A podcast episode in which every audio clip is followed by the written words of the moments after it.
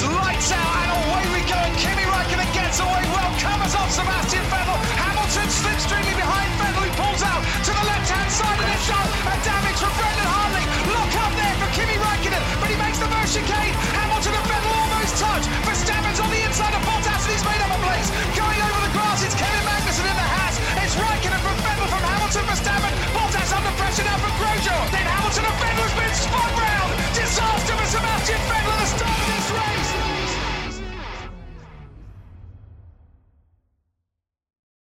Bonjour, bonsoir et bienvenue à tous dans cette nouvelle émission du SAV. Je suis Toms et ce soir, nous allons revenir sur l'édition 2022 du Grand Prix de Belgique, remporté par Max Verstappen devant son coéquipier Serg- Sergio Perez et Carlos Sainz. Et pour m'accompagner dans cette émission, j'ai autour de moi la crème de la crème. À ma gauche, il a passé la journée le nez dans la presse sportive espagnole afin de nous apporter une expertise de qualité et absolument objectif. C'est le bro McLovin. Bonsoir à toi. Eh, salut, salut Tom, salut à tous. À ma droite, il a joué du Nostradamus pendant la course avant de se faire contredire ses prédictions dans les 5 secondes à chaque fois. C'est vraiment terrible. C'est le pas très clairvoyant Wiku. Bonsoir à toi. Bonsoir, je merci de rappeler ces événements douloureux. Enfin, en face de moi, on avait fait le pari entre nous qu'il allait dormir après la mi-course, mais ce ne fut malheureusement pas le cas. C'est notre président Buchor. Bonsoir à toi. Euh, bonsoir. Mais j'avais dit, non, j'avais dit, si la course est chiante, il y a des chances que je m'endorme. Elle n'a pas été complètement chiante, donc je me suis pas endormi. C'est pas passé loin, mais je me suis pas endormi. Il y a un, moment, il y a eu des- un, un long moment avant certaines réponses, mais ça c'est un détail. Messieurs, comment allez-vous? Ça, ça va. hein. Après ce Grand Prix de, de reprise Ouais, ça m'a- évidemment. Ça m'a un peu assommé ce Grand Prix, hein. Ouais. Ça me fait un petit peu peur pour la suite.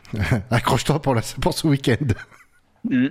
Ouais, il y, a- un peu le spectre euh, de se dire est-ce qu'on va pas revivre la saison 2013 euh, qui, avait une première moitié euh, au final assez palpitante et une deuxième où tout a été réglé très vite et spectaculaire dans les chiffres mais un peu assommante à suivre.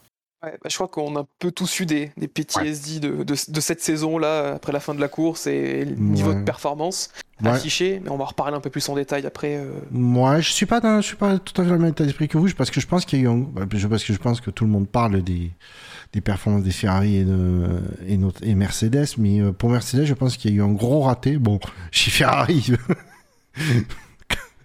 il y a un raté toujours quelque part, euh, sinon c'est pas drôle. Euh, chaque département a son tour, voire plusieurs.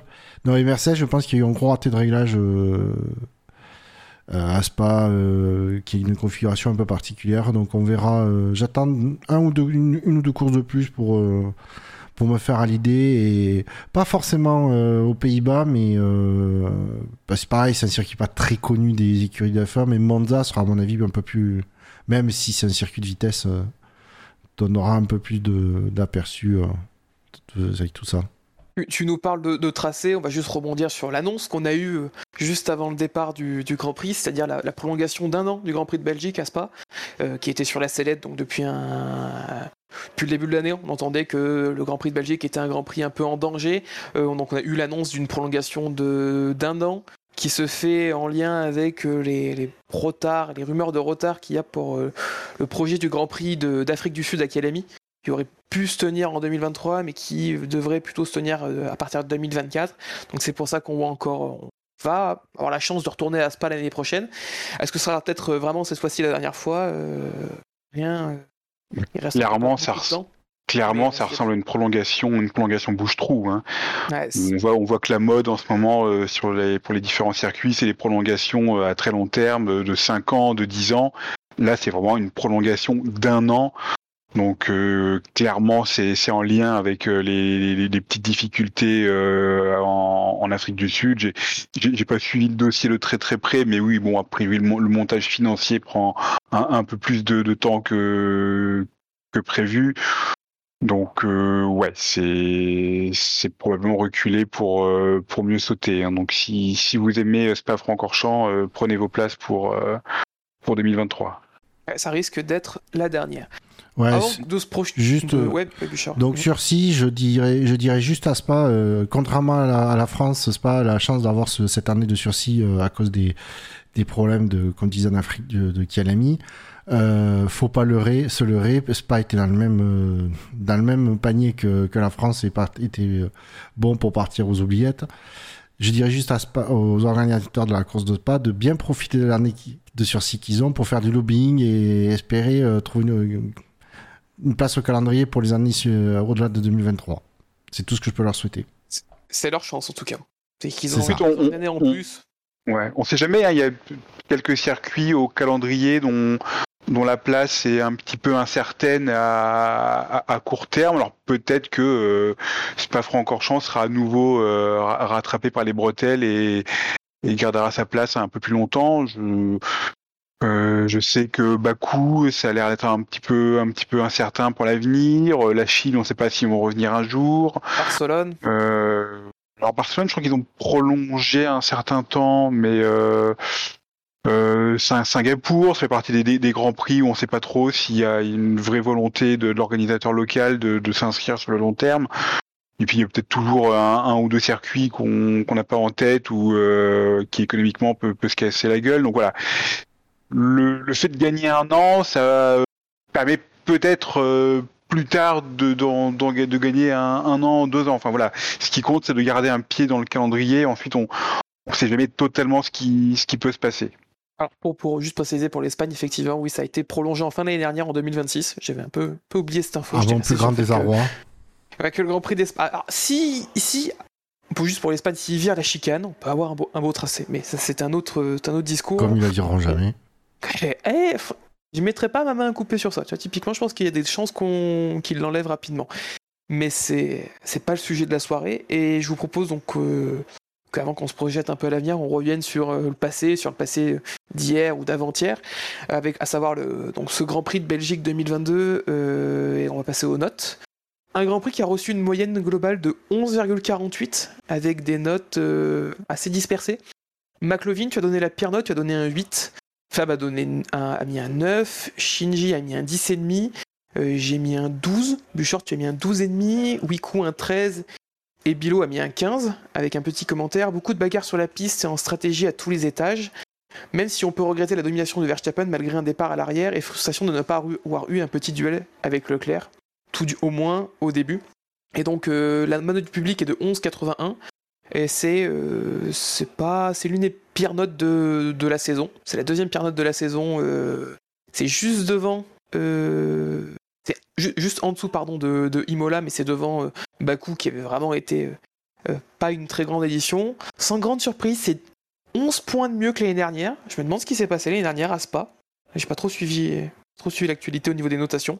Mais euh, Peu de dépassement l'an dernier. ouais. Ouais, c'était vraiment le train-train l'année dernière. Mais, Mais du par- coup, dans l'ensemble, parce, parce Je te rappelle que c'était une très belle course de Bernd Melinder, par contre, l'année dernière. C'est vrai, c'est vrai. On rappelle, vainqueur du, du quintet plus ou moins l'année dernière. Ouais. Euh, D'ailleurs, on n'a même pas no- compté dans le classement final et je me rends compte que c'est un peu un crime. Mais bon, c'est pas grave, ça c'est c'est le passé. Euh, Du coup, messieurs, comment vous expliquez un peu cette différence de notation, même si il y a un tiers groupé un peu au-dessus de la moyenne, Bouchard Wiku Toi, McLovin, t'es la pire note. euh, Pourquoi? Ouais, je me suis, je me suis vraiment, vraiment ennuyé. Et j'ai envie de dire sans surprise, parce que euh, dès, les qualifications, euh, Verstappen m'a- m'avait donné le sentiment d'être euh, d'être très largement au-dessus du lot. Et malgré la grille de départ un peu peu baroque, je, je m'attendais à ce qu'il revienne très très vite aux avant-postes. Il est revenu même encore plus vite que ce que j'imaginais. Et puis bah il a il, il- a déroulé avec une, une facilité assez euh, assez insolente. hein. Le, le rythme de, Red Bull en général et le rythme de Verstappen en particulier, c'était vraiment très très très impressionnant. Et puis bah derrière Verstappen, il n'y a pas eu euh, y a pas eu grand chose à se mettre sous la dent, je trouve. Alors on, on a eu pas mal de dépassements, mais euh, beaucoup de dépassements euh, DRS dans dans dans avait vraiment euh, des dépassements qui étaient complétés euh, bien avant le, le- le point de freinage. Donc ça, c'était euh, ça, c'était vraiment frustrant. Donc au final, euh, voilà, j'ai pas, j'ai pas beaucoup vibré, euh, que ce soit par le suspense ou par les manœuvres en piste. Il y a pas, il y a pas grand chose qui m'a, qui, qui m'a plu euh, ce week-end. Wiku, Bouchard Bah de, de mon côté, moi je, moi je trouve que la course était quand même plutôt plaisante à regarder.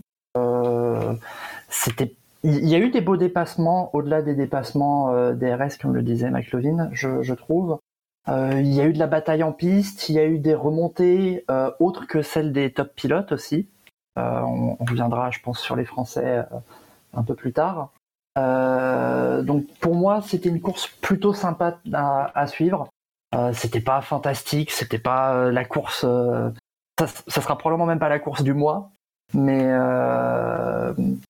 moi, j'ai trouvé que c'était plutôt intéressant à suivre. Euh, les deux gros points noirs, c'est que on a été un peu privé de la lutte Verstappen-Leclerc avec euh, bah, le, les problèmes de frein euh, de Leclerc au, tour 3. Et euh, bah, en fait, moi, je trouve que c'est surtout le contexte du championnat qui fait que c'est un peu morose, dans le sens où euh, si on avait un espoir que ça soit relancé, le championnat, là, à Spa, je pense que tous les espoirs sont endouchés. Mais je voilà, si, si on avait inversé euh, les Ferrari et les Red Bull dans cette course en faisant exactement la même course, on, on repeint juste les voitures, euh, il y aurait eu, je pense, un plus gros enthousiasme parce que ça aurait relancé le championnat. Donc euh, moi, j'ai essayé de mettre à part la question du championnat dans ma note parce que c'est vraiment le point le plus morose, je dirais, pour ce Grand Prix. Juste pour te contredire, Wiku, ce sera force automatiquement la meilleure course du mois, qui il y aura qu'un Grand Prix en août. Oui, non, mais sur le mois glissant, parce que comme on a. Écoutez, moi je, suis, je joue sur les mots. Chipote, ça chipote. Ah bah, et... Écoutez. Toi, Buch... Et toi, Bouchard, du coup? Euh, Moi, je comprends que, que, que McLovin euh, n'ait pas apprécié cette course, puisque Walter Bottas a abandonné tôt. Euh... c'est quoi? quelles, sont, quelles sont ces insinuations Que tu es fan de Valtteri Bottas Ou admirateur de son le... postérieur, j'en sais rien. Le, le, le procès en diffamation n'est pas loin. ouais, tu veux toujours essayer. Euh... Euh, non, après moi. Quel bel homme, quel bel homme. moi, euh, Verstappen, je, ouais, effectivement, la, la première place, euh, bah, elle était jouée on, dès, dès la fin du premier tour. On savait que, bah, il y aurait pas photo. On savait quel était le, euh, le vainqueur à moins d'un problème mécanique, mais euh, bizarrement, euh, Red Bull les a, les a plutôt eu en tout début de saison comme maintenant. Et et non, sur le, le, peloton, je trouvais que c'était, il y avait quand même des choses sympas à suivre, tout ça. Alors c'était pas un grand, c'est pas un immense Grand Prix avec des trucs qui, euh, des, imprévus, des, euh, surprises, ou quoi que ce soit, mais euh, je trouvais que dans le peloton, il y avait des, des, des choses sympas à suivre, même si on les voyait pas tout le temps à la télé. Et quoique encore le réalisateur répondait aux, aux invectives de Toms, qui appelait chaque fois à avoir un truc et deux secondes après on l'avait. Mais non, ouais, moi je, je me suis pas non plus complètement ennuyé. Après, il y a toujours un ventre, un petit ventre mou euh, vers le milieu, euh, vers le tiers euh, au milieu de la course, mais bon, c'est normal. Je veux dire, c'est de la F1, c'est un peu propre au format Grand Prix. Voilà, donc c'est vrai que 12,5 c'est peut-être un poil généreux, mais après, bon, c'était pas c'est un beau circuit. ça fait toujours des belles images au milieu des, de la forêt. Que voulez-vous?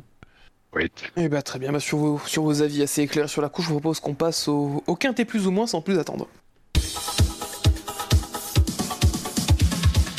Eh oui, les chevaux et le tiercé, moi, c'est mon dada. Alors avec le journal Vito, prenez l'avis du bon quintet. Alors vous avez été 80 à avoir pris le temps de venir voter pour, euh, pour ce quintet plus ou moins de la reprise et nous vous en remercions comme à chaque fois. En deux dernières positions, alors il n'y a que trois points d'écart entre le dernier et l'avant-dernier, on a affaire à deux GOAT. Lat Latifi et Hamilton. Hein. Ouais, mais dans quel ordre? Ah, Hamilton est premier. Je pense qu'Hamilton est dernier du classement. Ouais, je pense aussi. Mmh.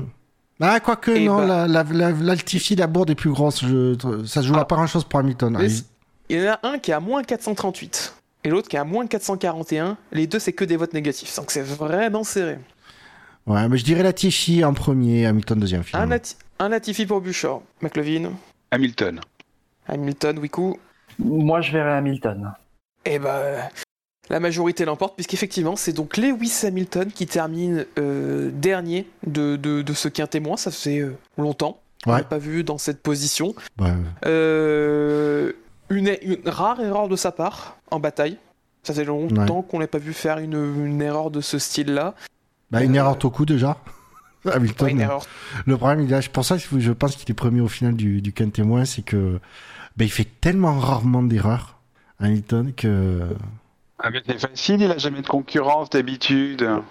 Quand on part Ah, premier, c'est putain, facile. tu- LOL.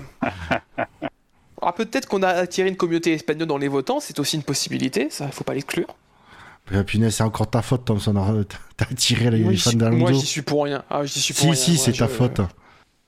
Je- Ah. je- Après, ça reste, euh, enfin, un, ça reste mine de rien la première faute du Grand Prix. Euh, c'est c'est pas une énorme faute, mais c'est pas une toute petite faute non plus. C'est pas, c'est pas une histoire de sous-virage ou euh, ou d'être déventé. C'est vraiment qu'il se rabat trop tôt en fait. Ouais. C'est un peu une faute. Ouais, la il laisse con. pas cette place à l'intérieur. Mais en tout cas, elle est très coûtante bah, d'un point de vue parce qu'elle cause son abandon, mais aussi des derniers retours qu'on a eus, elle aurait aussi causé des dégâts assez importants sur l'unité de puissance Mercedes qui était neuf, qui avait été montée pour l'occasion, et Mercedes avait euh, profité de sa bonne gestion au début de saison de, de ses moteurs pour pas prendre de pénalité à Spa et mettre un nouveau moteur. Euh, si le mo- moteur est endommagé, c'est vraiment euh, c'est une erreur assez lourde de conséquences du coup derrière. Oui, par contre, j'ai envie de dire, au moins, quand il fait une bourde Hamilton, il est le seul à en payer les, à en payer les frais. Ah, c'est sûr. Je, je, je vous avoue que après l'accident, alors la voiture déjà quand elle quand elle décolle sur la, la roue d'Alonso, euh, elle monte extrêmement haut. Euh, il, il a dû se faire bien mal au dos en réatterrissant. Hamilton, Et, il a euh, dit, j'ai vu la, vu le- j'ai vu la piste.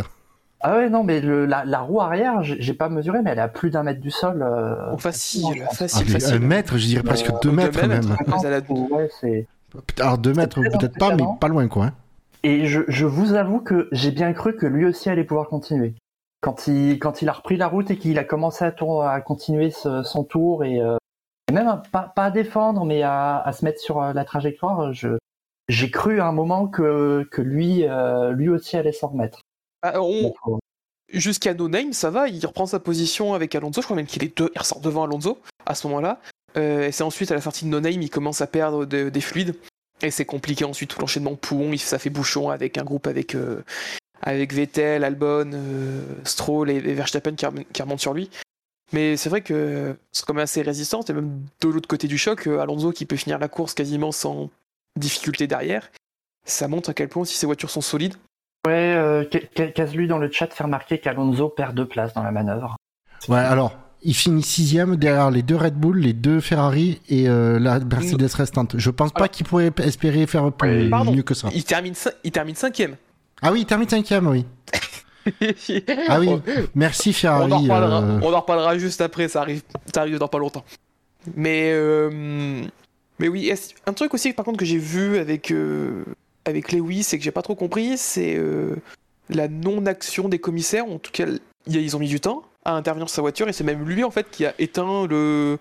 qui a, qui a- pulvérisé avec l'extincteur sa voiture. J'ai pas trop suivi en détail, je sais que plusieurs personnes ont fait des, des threads assez intéressants sur Twitter pour revenir sur euh, toute cette séquence-là, mais euh, on a vu Lewis immobilisé longtemps en piste, seul sans commissaire. Euh, oui, il me semble qu'au tour 2, enfin, il me semble que la safety car, elle est, elle est déployée au tour 2 ou 3 même. Euh, 2 probablement. Et qu'au tour 2, il est encore debout à côté de sa voiture sans, sans trop savoir quoi faire.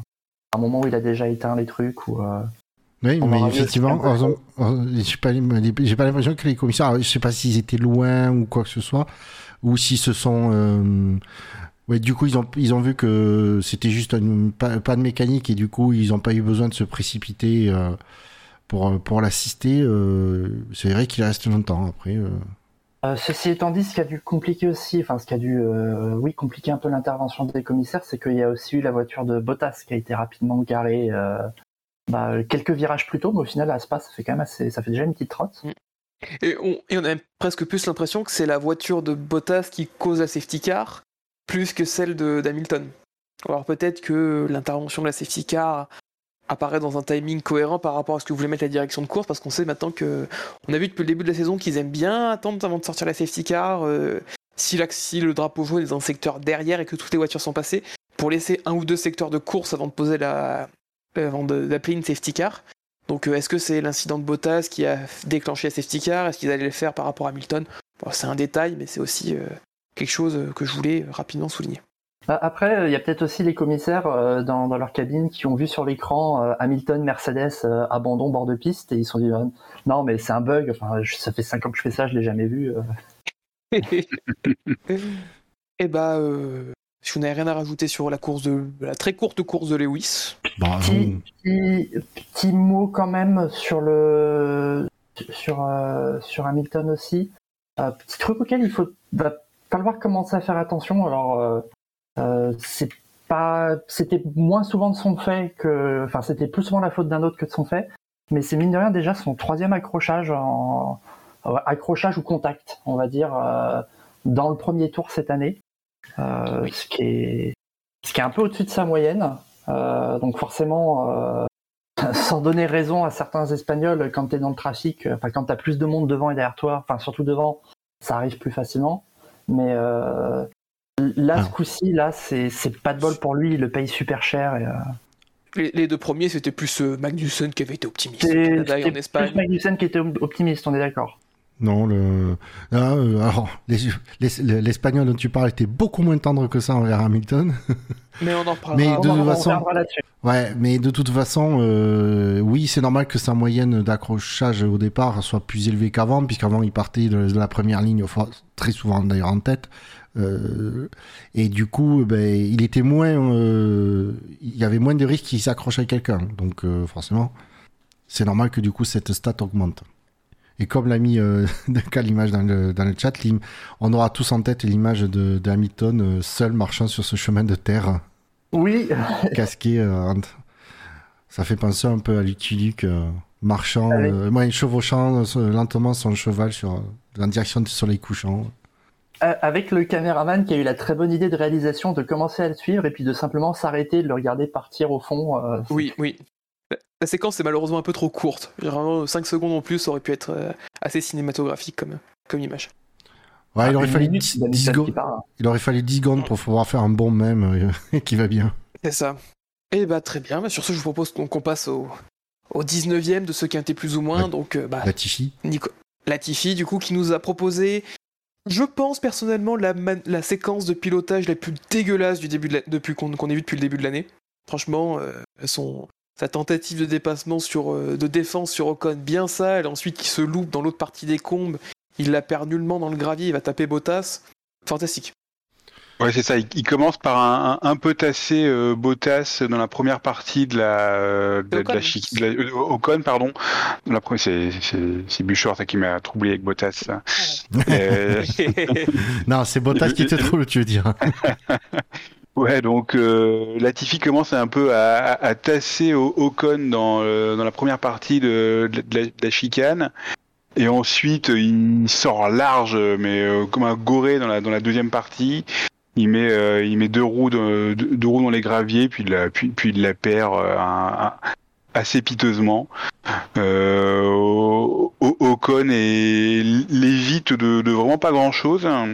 Par contre, euh, Bottas, bah, lui, il lui manque quelques centimètres. 5 euh, pour cm, le- je dirais. Ouais, pour pas, se, pour pas se faire clipser. Donc euh, voilà, encore, euh, encore une belle faute de pilotage à mettre à l'actif de, de, de Latifi. je, je, je- Oui, Bouchard. Non, c'est que euh, Latifi, en fait, il a un peu trop regardé les, courses de F2 F3 euh, qui ont eu lieu le matin, je pense. Parce que, bon, la première partie de la manœuvre, je moi, je trouve ça dégueulasse. C'est pas de la défense, c'est euh, c'est de l'anti-jeu. Mais bon, les, commissaires acceptent ça euh, euh, comme défense. euh, ça tue le game. Ok, bon. Par contre, euh, parce que ça, il y a plein de pilotes qui l'ont fait en F2 en F3, euh, puisque de toute façon, c'est autorisé. Donc, euh, ils auraient tort de s'en priver. Par contre, du coup, euh, les pilotes F2 qui, dans la deuxième partie, sortaient dans le gravier, au moins eux, ils arrivaient à tenir leur voiture. Ouais, c'est exactement ça. c'est- Ça Et fait a- penser à ce qu'on a vu. Je, je crois que c'était Lawson, euh, Lawson et Fittipaldi. Je crois qu'ils sont à plusieurs reprises fait ce coup-là, mais qu'eux, euh, à la perte Ah, mais c'était. Ah non, mais j'étais Ah, fou, moi. Quand j'ai vu la course le matin, j'étais fou. Je trouve que c'est pas de la défense, c'est de l'anti-jeu. Tu, tu, tu donnes aucune. T'as aucun moyen. Le, mec essaye de doubler, il a, il a aucun moyen de, de doubler, quoi. Tu le mets dehors. Tu le pousses dehors, euh, tu as juste à aller jusqu'au vibreur. Le mec est obligé de passer à l'extérieur, il perd du temps. Il est obligé de même de rendre le, de laisser repasser au cas où. Sinon, il, qu'il faut pas qu'il ait gagné un avantage. Sinon, il est sanctionné. Ah, je- Ah putain. Je, je- je suis totalement d'accord avec toi, parce que mais c'est dans la lignée, dans la philosophie de, Ah mais, de ce qui a été décrit, expliqué, Ouais, qui était valable en F1 depuis Silverstone. mais j'en veux pas, j'en veux pas au pilote de le faire. J'en veux au, rég- au commissaire au régulateur. Non, le- ah non, le- c'est ça le pire, c'est que le règlement, il dit que, je pense que là, en tout cas, il faudrait que Gus Gus nous le confirme, mais il y a bien normalement une règle qui dit qu'un pilote doit toujours laisser, la place suffisante sur la, à, à- à l'adversaire. En- Et sur Bah, la piste, plus- hein. C'est plus compliqué que ça maintenant encore. C'est pas aussi noir et blanc qu'avant, Ah ouais on disait une largeur de Oh, voiture. non, c'est, c'est, la situation Ouais, est extrêmement compliquée, c'est extrêmement Mhm. flou, et globalement, Et la, voiture à l'inter- la voiture à l'intérieur a tous les droits. Mais je Bon. trouve que c'est débile parce que le mec qui, euh, qui défend, ben, il a, il a, euh, il, je veux dire, il a un carré d'as en main, il, euh, à moins qu'il se merde, il, je veux dire, il a juste à élargir euh, pour, euh, pour, aller, pour aller chercher un peu le vibreur à l'extérieur en sortie et l'adversaire, il n'a aucun moyen. Oui. Parce que si, Bah. et si l'adversaire arrive à doubler malgré ça, il est susceptible de se prendre une pénalité pour avoir tiré un avantage d'être passé hors piste. Mais c'est, c'est quelque chose que, bah, on sait, on est les premiers à râler, mais le truc, c'est que c'est les règles du jeu qu'a défini la F1. Il n'y a aucun autre championnat euh, qui a ces règles aussi bêtes, aussi débiles. On en a déjà Ouais, parlé mais, plusieurs fois cette saison. Et pour moi, c'est vraiment une chose qui fait la limite, euh, qui, qui est une grosse limite euh, actuellement avec ce règlement aussi. À Silverstone, ça, ok, on a eu de la belle bataille, euh, mais on aurait pu avoir une bataille encore plus belle si tous les acteurs avaient respecté des. Enfin, pas plus que respecté, parce que les règles ont été respectées, mais si on avait des règles qui étaient plus harmonieuses que ce qu'on a avec les règles de boucher qu'on a actuellement, bah on aurait pu avoir encore un spectacle en piste plus juste et plus sympathique, quoi. Ce qui, me ra- ce qui se rapproche plus de, moi personnellement, ma définition de la course automobile, de la bataille en piste. Mais dans le cas de, de Latifi, qui est, qui, qui- qui est pas un mauvais bougre, je, je sais même pas s'il y a une volonté de, de sa part de la jouer sale sur Ocon. J'ai, j'ai juste l'impression malheureusement que Latifi, bah, les, une Formule 1, ça va un petit peu trop vite pour lui et que des fois il sait pas trop, euh, il sait pas trop où se placer et que bah voilà, il est et, bah, les, c'est les, les- les- petits copains en- qui en payent les pots cassés, mais qu'il y avait pas vraiment de mauvaise volonté de sa part à la base. Moi, le seul truc que si sur l'incident que j'ai du mal à comprendre, par contre, c'est que Latifi est entièrement fautif dans la totalité de la manœuvre. Il cause l'abandon de Bottas. Il y a une enquête qui est ouverte et Latifi n'a pas de pénalité, alors qu'il a, de par sa faute, de par son erreur, euh, provoqué l'abandon d'un autre, euh, d'un D'un autre concurrent. concurrent. Sachant que on nous répète Ouais. rabâche sans cesse que euh, ok, c'est pas les conséquences qui sont jugées, mais l'incident, alors qu'en réalité, c'est souvent les conséquences qui définissent aussi euh, la pénalité qu'on met. Moi, je suis été étonné de ne pas, de pas avoir euh, un peu plus, au, au moins quelque chose pour Latifi, parce que ça méritait, quoi. Mais je pense que c'était la course c'était à 15h, les mecs ils étaient encore à la, à la sieste euh, après le repas quoi. Comme, Ils se sont dit, putain, ils se sont dit, putain, l'année dernière, on n'a pas bossé. Cette année, il faut qu'on bosse. Ah non, le- c'était ah putain l'année dernière c'était bien, on a pu dormir toute l'après-midi. euh, Bah, c'est ça. et là il dit oh, je vais vous nous réveiller, euh, fais chier, non non, il y a rien là. Allez, hop, je m'endors. Et C'est hallucinant. hein, euh. Mais bien sûr, ils, ils vont tiennent ce discours tant que tout se passe bien, a- mais le jour où il va y avoir un, pilote qui refuse de, passer hors piste et qui a un gros accrochage, euh, là on va nous dire euh, ah oui mais euh, peut-être qu'effectivement il n'aurait pas dû pousser euh, truc où il était vraiment fautif cette fois-là, euh, il va en prendre pour les autres quoi. Donc c'est comment ça se passe. Hein. Puis ensuite, Latifi qui, qui termine euh, loin de tout le monde, alors que son coéquipier termine dans les points. Euh, voilà, c'est encore. Ah, il est- encore- Il est temps que ça s'arrête. Latifi, quoi. Hmm, Il est, il est temps, il est temps que la blague s'arrête. hein. Il est vraiment, il a vraiment pas le niveau. Latifi qui, qui espérait un sursis parce que suite à quelques courses, je vais pas dire un peu moins pires euh, autour de Silverstone, euh, il y avait eu des bruits comme quoi en fait euh, son sort était peut-être pas complètement joué chez Williams. Et euh, lui dans en, en plus dans une déclaration un peu, enfin pas, pas de son style habituel, il a déclaré que euh, depuis Silverstone, il voulait être jugé sur ses performances, etc. Ah bah, ça, va, pas- ça va le tomber. Hein. Ouais, bah voilà, je, je, je repassais en coup d'œil euh, les, les résultats sur StatF1 là. euh, euh, depuis Silverstone, c'est abandon, abandon, 18e, 18e. Euh, je crois qu'en France, il faisait pas une course complètement dégueulasse, mais toujours loin d'Albon. Et, et ouais, là, je, je- on, on s'approche quand même vraiment de, comme, comme disait McLovin, c'est, je, je pense que son sort est scellé là. Et bah, je vous propose que, aussi son sort soit scellé pour ce soir et qu'on passe au, pilote suivant de ce, de ce quintémoin. Euh, va pas trop faire durer le suspense parce qu'il a fait une course. euh, je pense qu'il a été assez invisible pendant la course et euh, sa course avait été assez triste. C'est Daniel Ricciardo qui est donc troisième de ce qu'un témoin avec 223 points négatifs. Parti septième, retrouvé sixième en début de course, il termine 15e derrière son coéquipier qui partait euh, 17e. Bah, Euh, vivement la fin, vivement qui. Bah, c'est le genre de- cette saison. Ouais, c'est le genre de course qui, qui légitime totalement a posteriori la, la décision de McLaren. Hein. C'est dans, dans la lignée de ce qui de ce qui produit depuis euh, depuis depuis 18 mois quasiment. C'est c'est triste. hein. Il est vraiment. euh, enfin, il y a il, il y a rien qui émerge des des, des, des courses de, de. Il a il a pas de rythme, pas de rythme. hein. Bah, Ah. euh, ça fait un an, et- pardon, je, je viens juste de voir. Vas-y, vas-y. Ça fait un an et demi que c'est compliqué pour Ricardo et maintenant que c'est officiel qu'il est poussé dehors de chez McLaren, euh, je comprends que la motivation soit pas forcément là hein, en plus. Ah, mais il, Après, il est en train de euh, gérer sa, sa cote aussi. Ouais, pour, pour, pour défendre un peu la course de Ricciardo, même si on est, euh, on est toujours dans ce, ce cycle de soit il fait une course loin de Norris, soit il fait une course plutôt bonne, ça veut dire pas loin de Norris. Euh, là, il a quand même passé les deux tiers de la course devant Norris. Moi, je, un, peu mauvaise foi, j'imaginais que Norris allait faire euh, comme euh, Leclerc, euh, Verstappen, tailler dans le trafic et très vite remonter sur lui. Et, au final, Norris a toujours buté sur un Gasly, sur un Stroll et a pas réussi à revenir au contact jusqu'au moment de leur deuxième arrêt, où ils passent des, des durs au médium, si je me trompe pas. Euh, Norris euh, s'arrête plus tôt. euh, je pense qu'il fait l'undercut directement. Et, à partir de ce moment-là, la course de Ricciardo, elle est, finie et il est derrière. Il est loin derrière.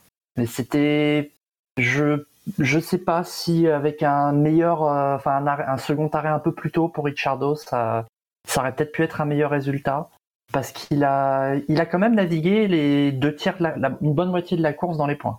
Oui, Vraiment, la, stratégie, elle est, pas- optimale et effectivement, enfin, elle, elle est pas optimale euh, par rapport à, Norris, effectivement, avec cette notion euh, d'undercut, parce que dans, dans l'absolu, euh, Ricardo, il a exactement la même euh, stratégie que, que Ocon, hein, les mêmes, tours d'arrêt, même, même monte pneumatique, et on voit que Ocon, il, il en a fait quelque chose.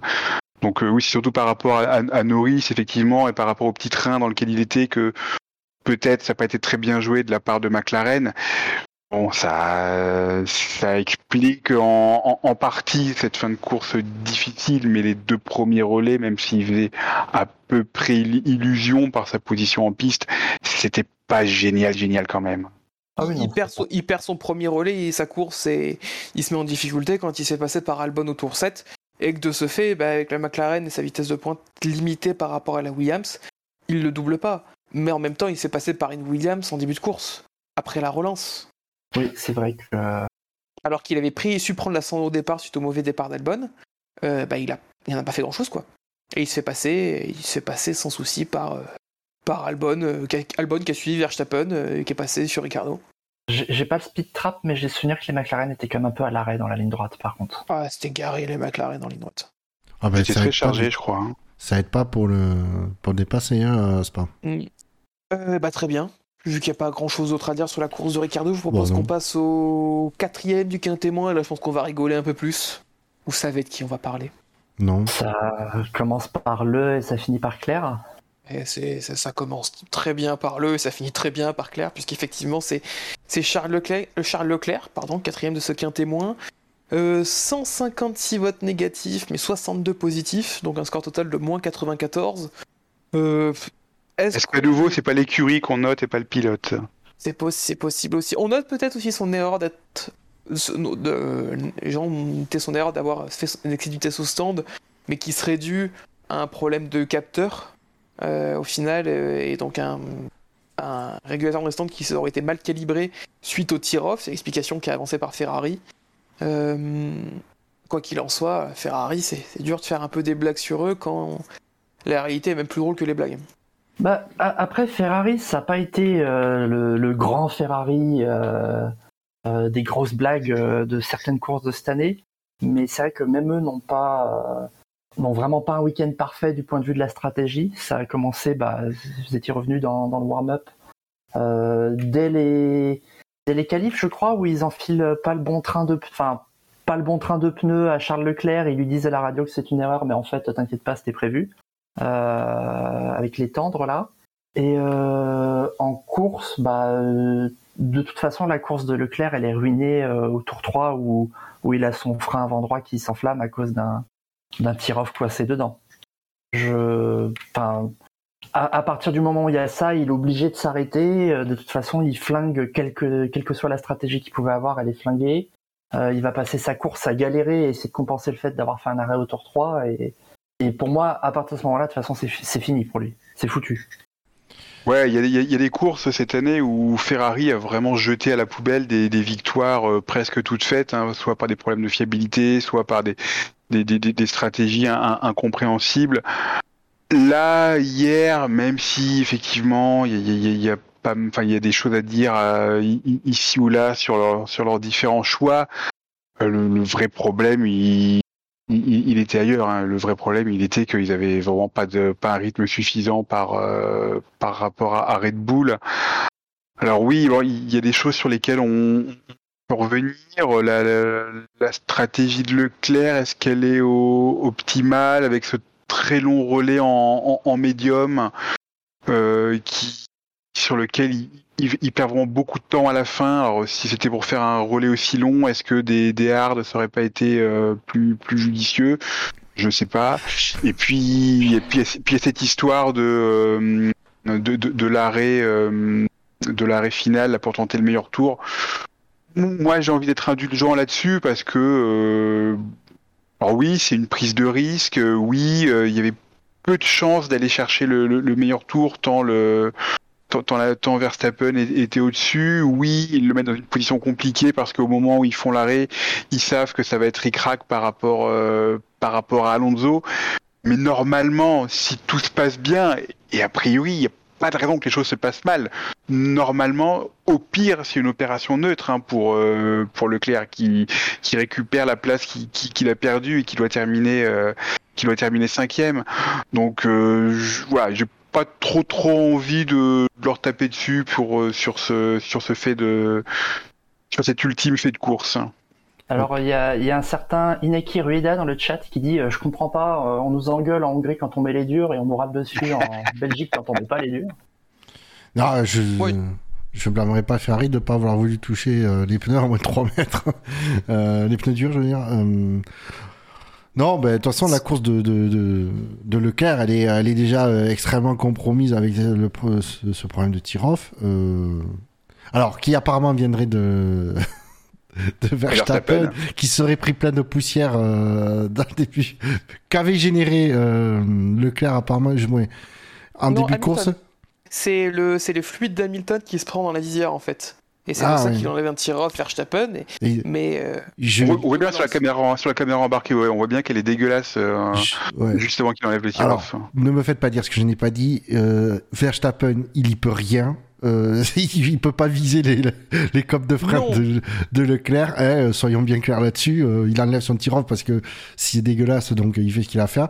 Non, ce qu'il faudrait, c'est que il, normalement, ils étaient censés avoir mis une règle en place pour mettre les, garder les tirs off dans le cockpit et puis les balancer. Mais bon, ça, c'est un autre sujet. C'est euh... une règle normalement qui a été mise en place en 2016. C'était à la demande de Charlie Whiting lors du Grand Prix d'Australie. Ça avait ouais. été dit, ça avait été précisé que les pilotes ne devaient plus jeter leur tir off. Et euh, bah depuis, il n'y a pas d'infos et j'ai pas, je suis personnellement pas plongé dans, le, dans les informations pour voir si cette règle est toujours en cours. Mais moi, je trouve que ça quand même dommageable que les pilotes bah, balancent encore leur tir-off dehors. Euh, je crois que je me rappelle aussi, bah, j'ai déjà entendu que Vettel, lui, prenait soigneusement le fait à chaque fois de les garder pour pas polluer. Euh, et je pensais que c'était une norme, que c'était devenu une norme. Bah, pour moi, c'était une règle le, qui devait être. Le ouais. mettre dans son baquet, parce que là, bah, on l'a bien vu, c'est pas volontaire, ok, mais ça a causé une, une, une action a causé la défaillance d'un autre pilote. Alors que si la règle dit que c'est dans le baquet, ça, tu pourrais, c'est quelque chose que tu pourrais presque pénaliser, quoi. Ouais. Je sais plus si c'était Alonso ou Button, période Mac McLaren Honda, hein, qui avait eu, je crois, un, voilà, un, un moteur cassé, hein, c'était ça? C'est ça. À cause, à cause d'un tir-off. Ah, c'était rentré dans la prise d'air au-dessus du, du, casque hein? Bah, je, celle au-dessus du casque ou, ou, ou, ou latéral, je sais plus, mais oui, a priori, ça avait, euh, il avait pété un moteur comme ça. Ouais, ben, du coup, comme quoi, hein. Mais bon. Euh, Bon, le moteur Honda, il en fallait pas beaucoup à l'époque hein, pour le faire péter. Ouais.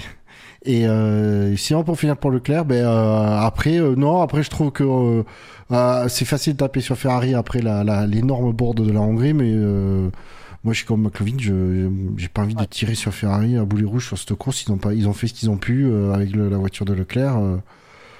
Je pense pas. Je pense que le, je pense aussi que le, le prolongement de, du relais, en, le premier relais en médium, est peut-être aussi lié euh, au trafic, de savoir quand, si quand tu sais quand il s'arrête, quand, à quel endroit il ressort. Donc, il faut, donc peut-être qu'ils ont dû préférer prolonger un petit peu pour éviter qu'ils ressortent derrière des voitures euh, problématiques à doubler. Euh, c'est pas impossible. Et euh, bon, mais le capteur, l'histoire de la vitesse excessive dans les stands, euh, bah, si c'est vraiment un- problème de capteur, ce que je peux, ce que je peux comprendre, euh, bah, malheureusement, ça arrive. Et le problème, c'est que ça, le pauvre Charles, ça y arrive souvent, il cumule quoi. Non, Moi, je voulais juste revenir euh, sur un truc avec euh, Ferrari c'est...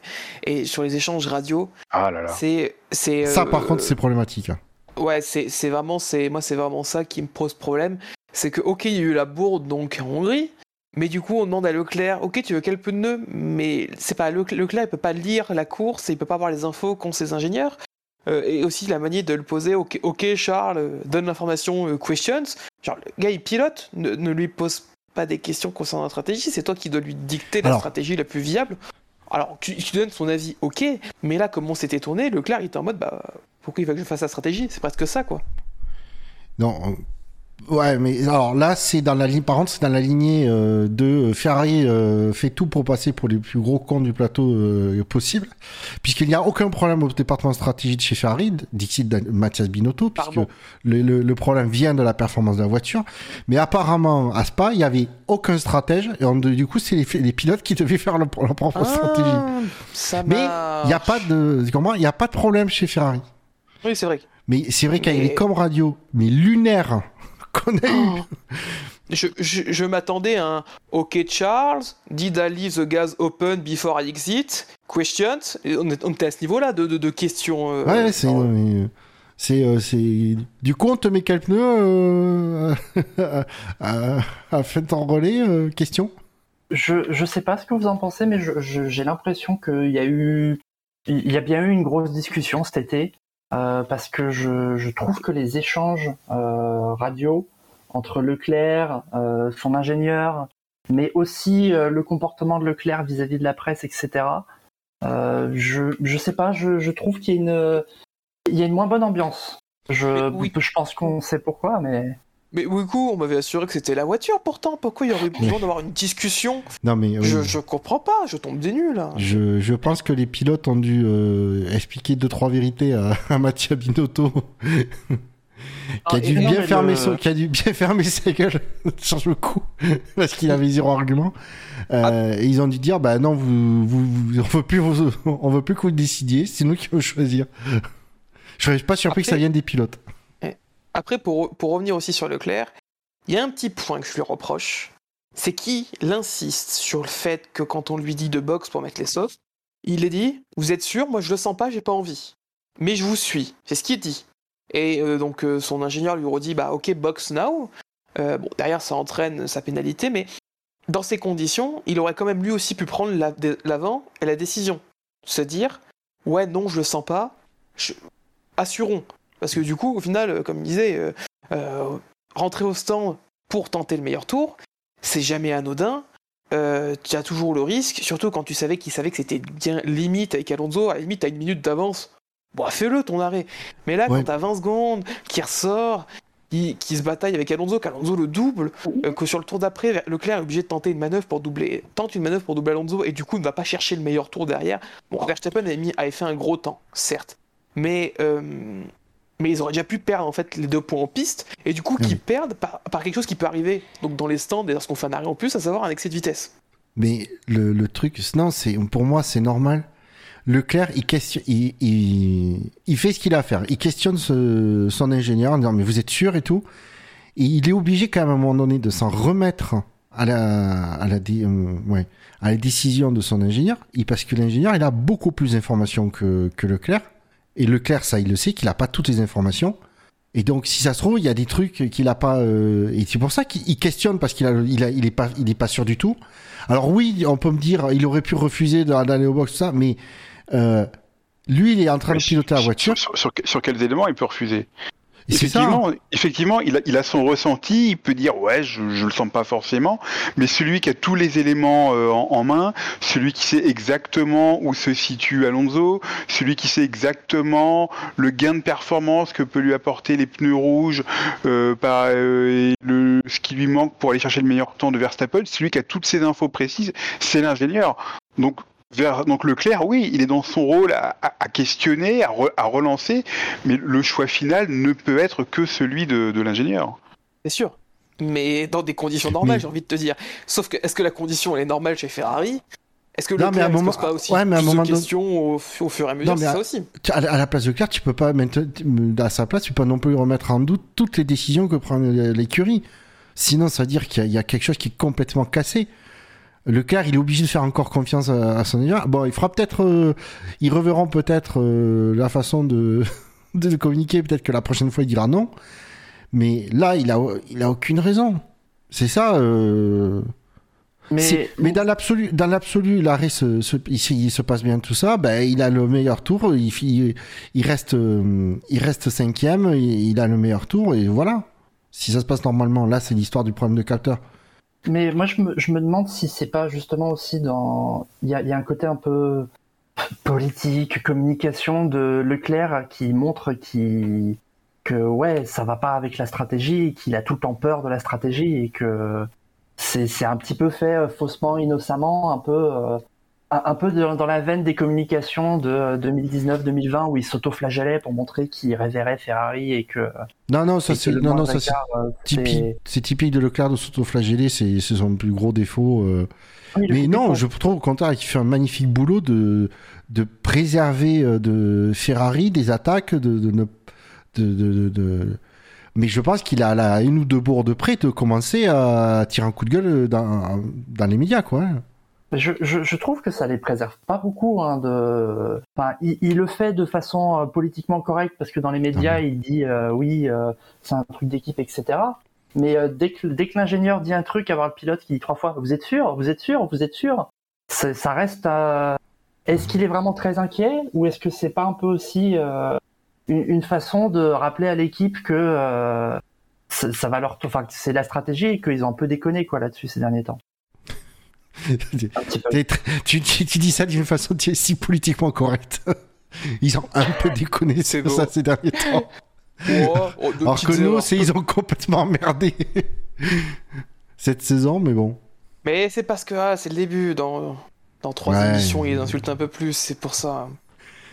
Non, moi je trouve euh, Leclerc, mais Leclerc, à mon avis, il se retient, mais euh, il va, il va finir par péter un câble. hein. Leclerc à ce rythme-là est dans le baquet, al- est dans le baquet alpine l'année prochaine. Il va finir par partir. euh. Non, il ça, a, euh. bah, attends, le contrat Ferrari long terme qu'il a, euh, avec les Ouais, mais- qu'il doit avoir et le salaire qu'il doit toucher, je te garantis que Oui, oui, oui. Il a signé quand le Il y a- son contrat de 5 ans? il y a que Red Il- Bull ou Mercedes qui pourrait, chez qui pourra aller. Les autres écuries, c'est même pas peine. hein. Il l'a signé en 2020, il compte fin- 2024. Ouais, c'était fin 2019, je crois. Donc Ouais, ouais, mais en euh, 2019. c'est ça, donc 2020, 21, 22, 23, 24. hein. Et il reste que deux saisons encore chez Ferrari euh, sous contrat après, après, après cette année. C'est à la il y a fois aussi. Mais de toute façon, il n'a pas le choix. Il a pas le choix. Si tu veux qu'il fasse quoi? Qu'il aille dans le deuxième baquet Red Bull? Super, on sait tous qu'il est maudit euh, et qu'il est pas performant. Tu- Chez Mercedes, bah, il- t'as- ah, quoique, pour remplacer Hamilton. Ah, Il y, a, il y a un Lewis Hamilton qui va Pour- ouais, mais il faut que euh, Hamilton, Hamilton, il faut qu'il parte. En, en- en- en rentrant dans le cinématique, euh, dans, dans un petit, faisons un petit moment MCU et annonçons un switch euh, Hamilton-Leclerc. Switch Non, Hamilton ira jamais chez Ferrari. Ça pourrait être un dernier défi ultime, mais Oh, Attends. dernier suicide. Attends, attends, euh, non, mais ne serait-ce que. euh, attends, chez Mercedes, non, on a un vrai département de stratégie. euh, je vais pas aller chez Ferrari, qu'il n'y en a pas. hein. Combien de C'est fois Hamilton il a été sceptique des instructions que lui lui indiquait son ingénieur et qu'au final ça marchait et il disait putain mais j'ai on est les ingénieurs c'est rare qu'il donnait des trucs ça marchait pas derrière mais euh, donc ça d'avoir une équipe? euh, Leclerc c'est ouais Leclerc c'est l'inverse c'est de temps en temps ça marche Ah mais les, les communications ra- radio chez Ferrari, euh, c'est c'est terrible parce que même quand ils ne disent pas de conneries, il y a un sentiment de flou, d'évitation, mais c'est ça. Tu, tu peux pas avoir confiance comme ça dans ton ingénieur de piste quand il est à quand il est à, à, à ce point euh, à ce point flou dans dans, dans, dans tout ce qu'il dit quoi. T'es t'es pilote, tu poses une question, tu veux une réponse, tu veux pas un ouais, attends, bah écoute, on va voir, je sais pas trop. C'est catastrophique à chaque fois. En, en, tout cas, moi, de la course de Leclerc, ce que j'en retiens le plus, mine de rien, c'est son interview au micro de Canal où il apprend la pénalité de 5 secondes. Ah, ça, c'est fantastique, ça. Et je, je franchement, c'est, je pense qu'il a, pour moi, il a, la maîtrise de lui est dingue. Franchement, elle est dingue. Parce qu'on voit que pendant qu'elle y annonce, vous avez pris une pénalité de 5 secondes, son regard et ne bouge pas, il la regarde droit dans les yeux. Et quand il dit truc, quand il dit excès de vitesse dans les stands, et là on voit, il, a le moment où il se prend la tête avec la main gauche, et tu sens qu'il, qu et tu vois qu'il se retient, il reprend son calme, et finit l'interview. Waouh! Waouh! Mais euh, moi, dans, dans, dans, cette interview, je, je vois surtout quelqu'un dont l'âme est complètement éteinte. Hein. Ah non, moi je vois quelqu'un qui se contient. Il n'y a, a, plus d'espoir, il n'y a plus rien. Il ah, regarde dans le vide. Euh... Ah non, pour moi, c'est c'est pas euh, c'est pas le vide. Euh... Ah non, pour moi, c'est le. Je me fige pour pas avoir la moindre réaction à ce qu'on est en train de me dire. c'est comme ça ah que bah... je l'interprète moi. Pour moi, son regard, il est pas vide. Son regard, il est. En fait, il est bloqué quoi. Il, il bloque la moindre émotion. Et on le voit derrière. À la fin, il, il tourne la tête à gauche, il se prend la, il se prend la, la tête avec la main gauche, et tu sens qui va partir et il se retient, il se maîtrise, il, re, il re, euh, braque son, son regard sur la, la, journaliste et il finit, il finit l'interview. Et putain, parce que s'il avait pété, je pense qu'il aurait pété très fort. Là. Ah oui. Là, comme ça, ouais, en français et tout, en plus. Euh... Comme on dit, la goutte d'eau qui fait des, qui fait des quoi. C'est. Ah bah. En tout cas, il y a une grande histoire d'amour entre lui et les stands à, à Spa. Il nous a déjà gratifié d'une magnifique radio il y a deux ans. Ah, le, le putain de Saras, là, c'était à Spa. Ah bah. Euh... Ah, c'était, c'était ah oui, on a, on a un Dravis Roux. Allez, jingle. hey, come on Putain de Saras C'est celui-là. Ah, c'est, c'est... Je pense que c'était ce qu'il se disait en boucle fois 100 dans sa tête euh, lors d'interviews et lors de beaucoup de moments cette année. Ouais. Très bien, on va fermer la page rouge et on va en ouvrir une un peu plus blanche et rouge, puisqu'on va finir le quintémoin en parlant de Mick Schumacher. Euh, 66 points négatifs, euh, un joli dépassement sur Latifi dans au rouge pour l'avant-dernière position, youpi. Euh, voilà, t'as tout on dit. Peut passer, on, peut, on peut passer à la suite. voilà, chaîne. Ouais, c'était et, pas... Eh bah très bien, on va... sur ce on va passer au quintet mou du coup. Hop là, alors je vais vous mettre dans le chat interne le quintet mou.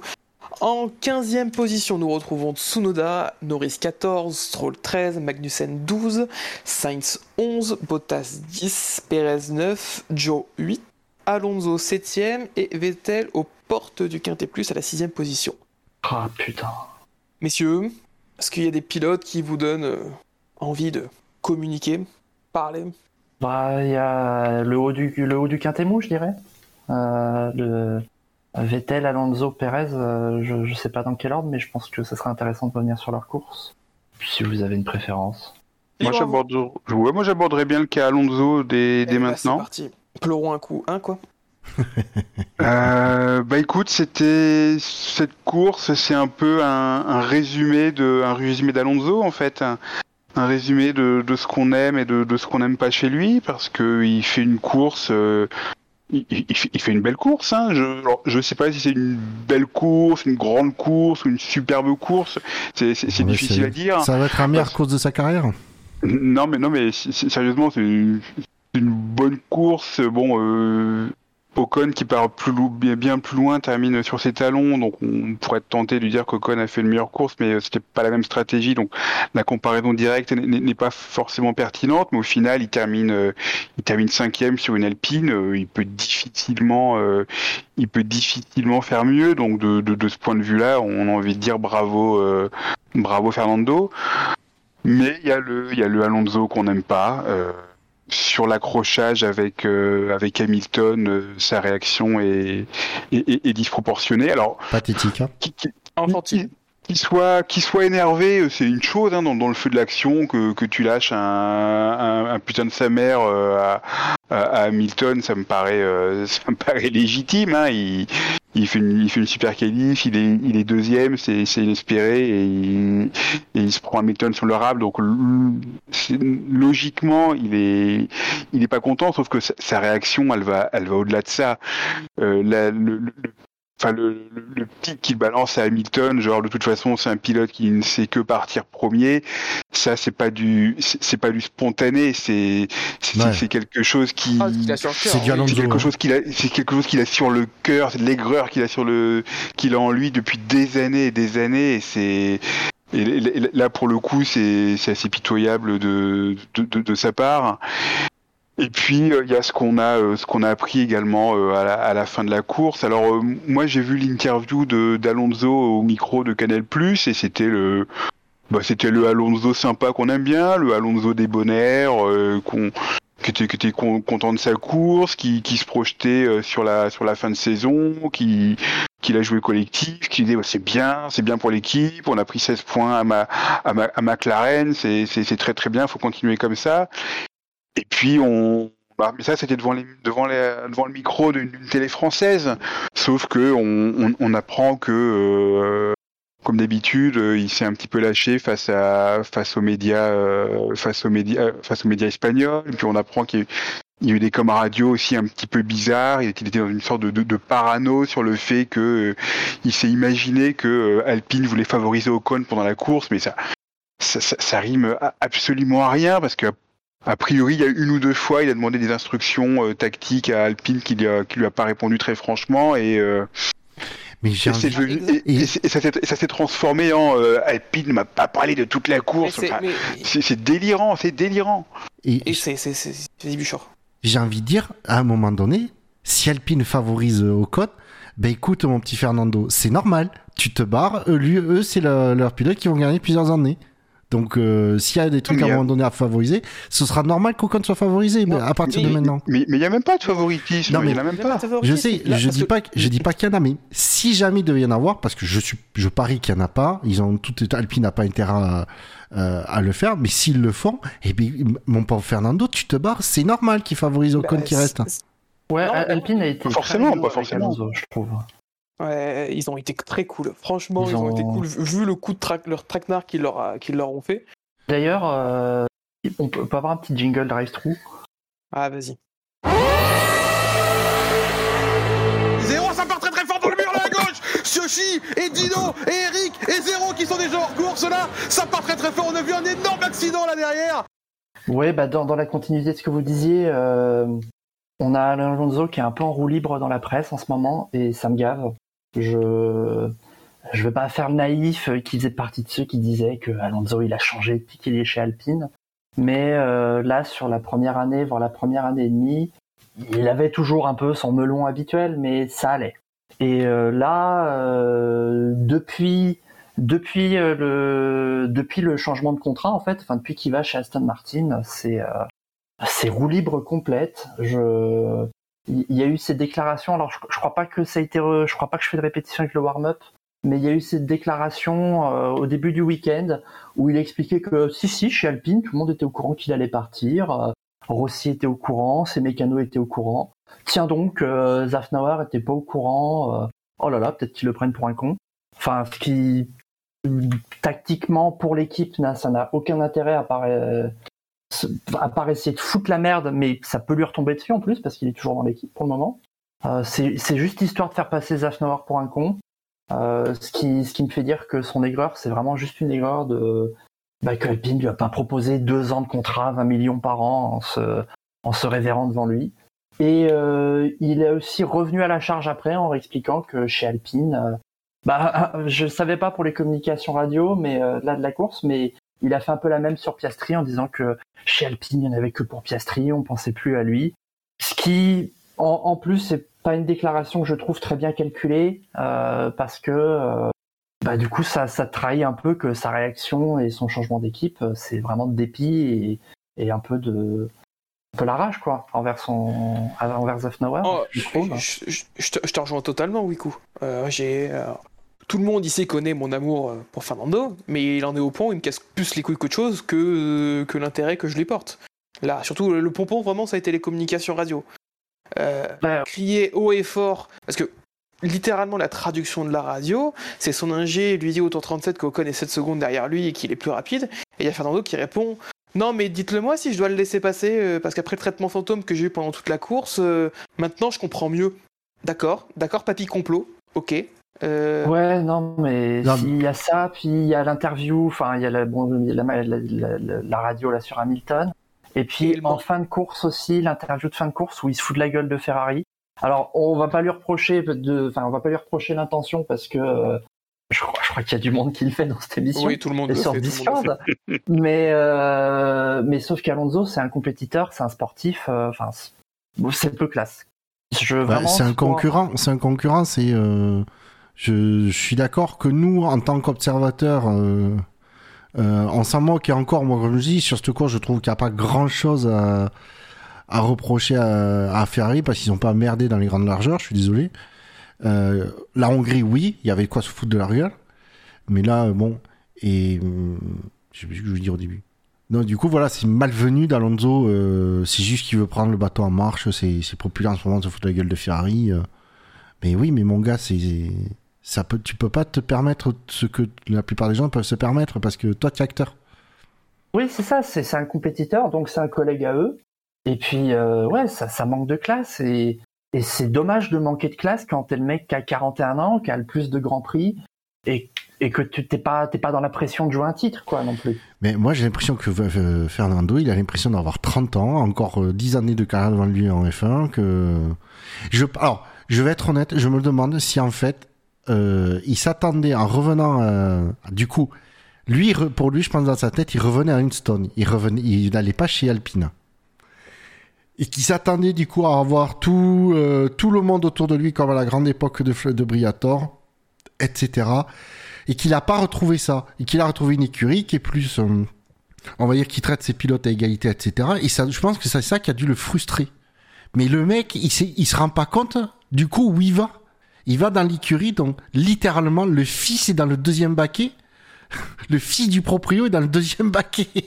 Donc s'il s'attend à avoir un, traitement ultra préférentiel, ultra préfé- préférentiel, il est mal tombé. Il pouvait pas prendre pire. hein.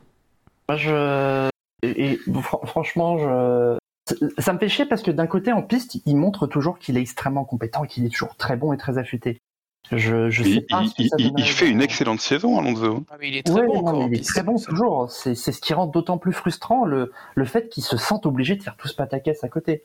Et euh, ce que tu disais, Buchor, sur l'année prochaine, euh, moi j'ai j'ai vraiment ah, une partie de moi sera frustrée de le voir peut-être coincé dans le fond avec une voiture bien en dessous de ses capacités, et une autre partie de moi sera content de le voir en interview euh, Aston Martin euh, demi-saison, Alonso regardant fixement la caméra, la main de Lawrence Stroll euh, sur l'épaule proche de sa gorge, et d'avoir euh, Fernando qui dit ah oui non mais Lance Stroll ça a vraiment été mon mon meilleur équipier, hein. c'est vraiment très serré, et on... je suis très heureux d'être là. Ah oui, l'hypocrisie, euh, non mais oui, on l'attend tous, on l'attend tous cette déclaration. De toute façon, je t'inquiète, hein, mais on sait tous qu'elle va venir hein, à un moment donné.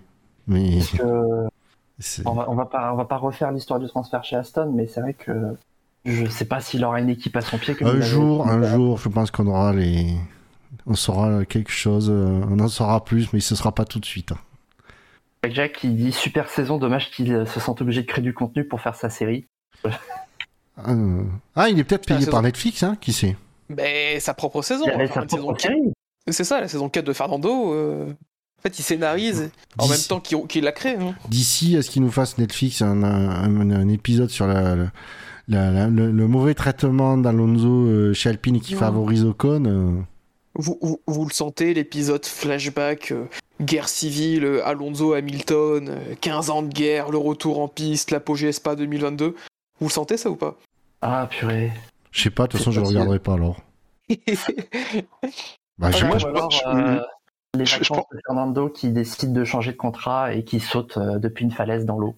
Avec la petite C'est un scénario de, Scary, de Scani, ça. C'est un scénario de la saison, hein, surtout. Avec ah putain, oui, c'est vrai.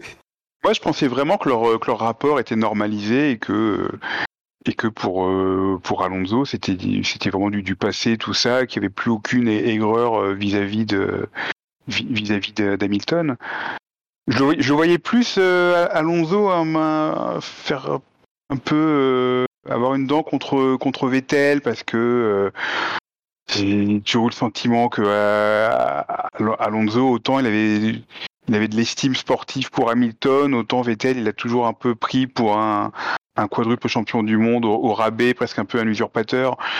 Donc voilà, j'étais. Moi, moi, ça m'a quand même un peu sur- surpris la, la, violence de, de sa réaction. Non, mais t'inquiète, je vais voir les propos qu'il va tenir euh, sur Vettel à partir de maintenant que Vettel libère le baquet où il va. À mon avis, il va être très gentil avec Vettel dans les médias. Moi, je, je, je suis pas sûr que ça soit vraiment de l'aigreur face à Hamilton. Je le soupçonne de vraiment juste aller dans le sens du vent. Parce que euh, sur les réseaux sociaux et tout, euh, il y a quand même une partie du, du web euh, où ça marche bien de dire que Hamilton c'est une fraude, etc. Et qu'il tape juste dans le sens du vent parce qu'il sait que ça marche. C'est comme par contre, tu verras qu'il n'y aura jamais un, mauvais mot sur, sur Verstappen parce qu'il aura trop peur de se prendre le, le retour de bâton des fans. Ouais, sauf si dans, dans trois ans il est encore là et que Verstappen est quadruple champion du monde, là je, il dira ouais mais vous savez Verstappen, euh, il est champion parce qu'il a la meilleure voiture, hein, c'est tout. Je, je crains que ça soit un peu juste ça, bêtement, méchamment, mais de, de façon calculée.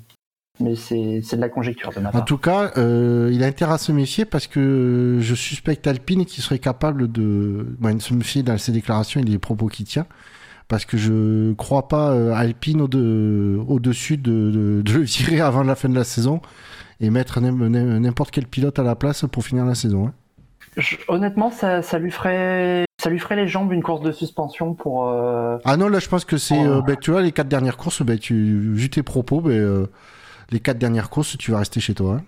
mais Ouais, ils, vont, c'est- ils vont mettre qui Alpine ouais, c'est- c'est là qu'il est intelligent. Il, il sait qu'ils n'ont pas le remplaçant. T'as, toujours eu pas Hülkenberg qui sera prêt à prendre le volant. Hein. Ouais, mais ils ont une quatrième place à jouer. Oui, et Bah, puis. Justement, pour Hülkenberg, c'est bon, une quatrième place à jouer. Ah oui, Ça, ça, joli. il est très fort pour la quatrième place. Au-delà, c'est, pas possible, mais quatrième, nickel. Non, mais on- le problème, c'est qu'on on en revient au fait que. En, en piste, à- à- Alonso, il est euh, Ah par ses performances, il est, il, il est nickel. mais Donc, c'est pour euh, ça qu'il est toujours en F1. Hein. il, est- il est même, enfin, pour, pour moi, il est, il est toujours au- au-dessus d'Ocon. Donc, euh, se, se séparer de lui comme ça, euh, ce serait vraiment se tirer une balle dans le pied de la part d'Alpine. hein. Je pense qu'il faut qu'il prenne, euh, bah, que, il, s'il serre- il serre les- que tout le monde serre les dents jusqu'à la fin de l'année pour que, pour que ça vire pas chocolat, mais que, mais voilà, il reste encore 7-8 courses où, euh, où, bah, tant pis, on, on, on supporte les déclarations un peu en roue libre d'Alonso, mais en même temps, on le voit faire des performances. Ouais, mais c'est ça. Mais c'est pour ça qu'il est encore en F1. hein. Et qu'il doit être payé très cher, parce que je pense que Aston ne doit pas lui payer un million à l'année. Je pense qu'il a un beau contrat, Ah oui. Chaston, oui. Ouais, Oh, oui. il doit avoir un a sacré encore, contrat même. il a, Bah, je- il a encore un sacré coup de volant. Je crois, je crois que de toute façon, Lance Stroll a un contrat à 10 millions par an. Je, Oula, euh, je pense pas que, que Alonso euh, accepte euh, d'être payé autant que Lance Stroll. Enfin, d'avoir le même salaire que Lance Stroll. 10 millions par an, ça fait beaucoup d'argent. Ça me paraît beaucoup, ça me paraît beaucoup. Euh, J'ai vu cette info sortir pas mal de fois. Ça me paraissait énorme pour un type qui s'est fait plier euh, toutes les années sauf une par ses équipiers. Mais Bon, en 10 tant que t'es millions. Sirotkin. 10 millions, je parie qu'il y a la, la moitié de la grille qui lui touche pas. Ah, facile. Oui. Ah putain, 10 euh, millions, il y ça il y a une petite ouais. inflation sur les salaires. hein. Mais euh, Messieurs, d'autres pilotes dans le quintet, euh, dans ce quintet mou, parce qu'on a passé pas mal de temps sur Alonso, qui était un sujet sensible de ce Grand Prix. euh, moi, je voulais Non. juste, juste Ouais. mettre un- glisser un petit mot sur Pérez, qui a une chance assez hallucinante, parce qu'il fait un départ bien catastrophique, Oh putain, il se attends, il y a et une qui se bonne- retrouve, et qui se retrouve à la sortie des combes deuxième. Ah oui, non mais. Ah, il se foire bien au départ. hein. Il se fait manger par les deux Mercedes. Alors, il met un bel extérieur sur Russell, plus réussi que celui d'Hamilton. Bénéficie, mais c'est c'est quand même une sacrée réussite qu'après un départ aussi raté, il se retrouve deuxième.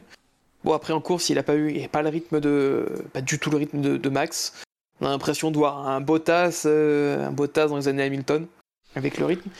Bah, il a pas la même stratégie non plus. Puis quasiment la même stratégie, mais enfin. Mais bon, après, il était, il était il est, de toute façon, il était largué de, tout le week-end euh, par rapport à Verstappen. euh. Disons que Perez était au niveau des Ferrari ce week-end, quoi. Et que, comme tu dis, il s'en sort super bien. euh, parce qu'au premier tour, il se, il se retrouve deuxième. Ouais. euh, Oui, oui, coup, vas-y. Pardon, ouais. Pour, pour illustrer le, le, manque de rythme, je fais référence à ton introduction, mais euh, tour 14, Pérez, je, je me suis vraiment dit, ouais, en fait, il, il est en train d'économiser ses pneus et il va faire un one-stop euh, médium dur. Hein. Bon, pour pas de bol, j'ai dit ça et 15 secondes après, il rentre au stand. Mais euh, euh, ouais, je que, que, Verstappen soit phénoménal, extrêmement rapide, etc. Euh, je, j'en conviens volontiers, mais Perez, ça, c'était décevant.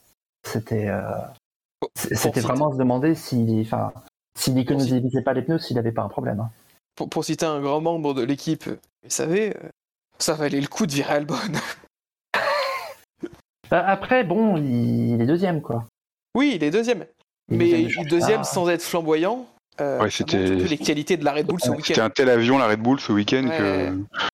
Oui, parce que ça, c'est un point auquel je vais y revenir, mais quand on parlera, parlera de Verstappen, tout petit, tout petit mini drive-through. Oui, non, mais ce sera pas tout de suite, du coup. Hum, D'autres pilotes dans le quintet mou? On a eu pas mal de pilotes assez invisibles Tsunoda, Stroll, Magnussen. Euh... Stroll un peu tassé euh... par les graviers par son coéquipier en début de course. Bon, euh, Vettel faisait sa course. Bah, en fait, justement, Vettel, j'allais dire, qui euh, un peu, alors, je vais dire un peu, pas vraiment complètement, mais un peu une course à la Rosberg où à la fin tu fais ah, ah putain, mais il finit huitième le con. Euh, pas trop vu venir, euh, mais belle performance parce que bon, avec une Aston, euh, arriver à rentrer dans les points, c'est pas forcément évident. Même si je pense qu'ils ont une grosse vitesse de pointe qui a dû les aider sur ce circuit.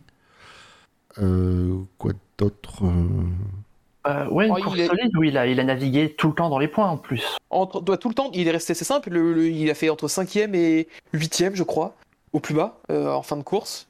Peut-être 9ème quand il s'est juste passé par Gasly qui le repasse derrière, quand il, quand il expérimente ce que c'est d'être euh, d'être Zonta. Il redescend 10ème euh, au tour 15.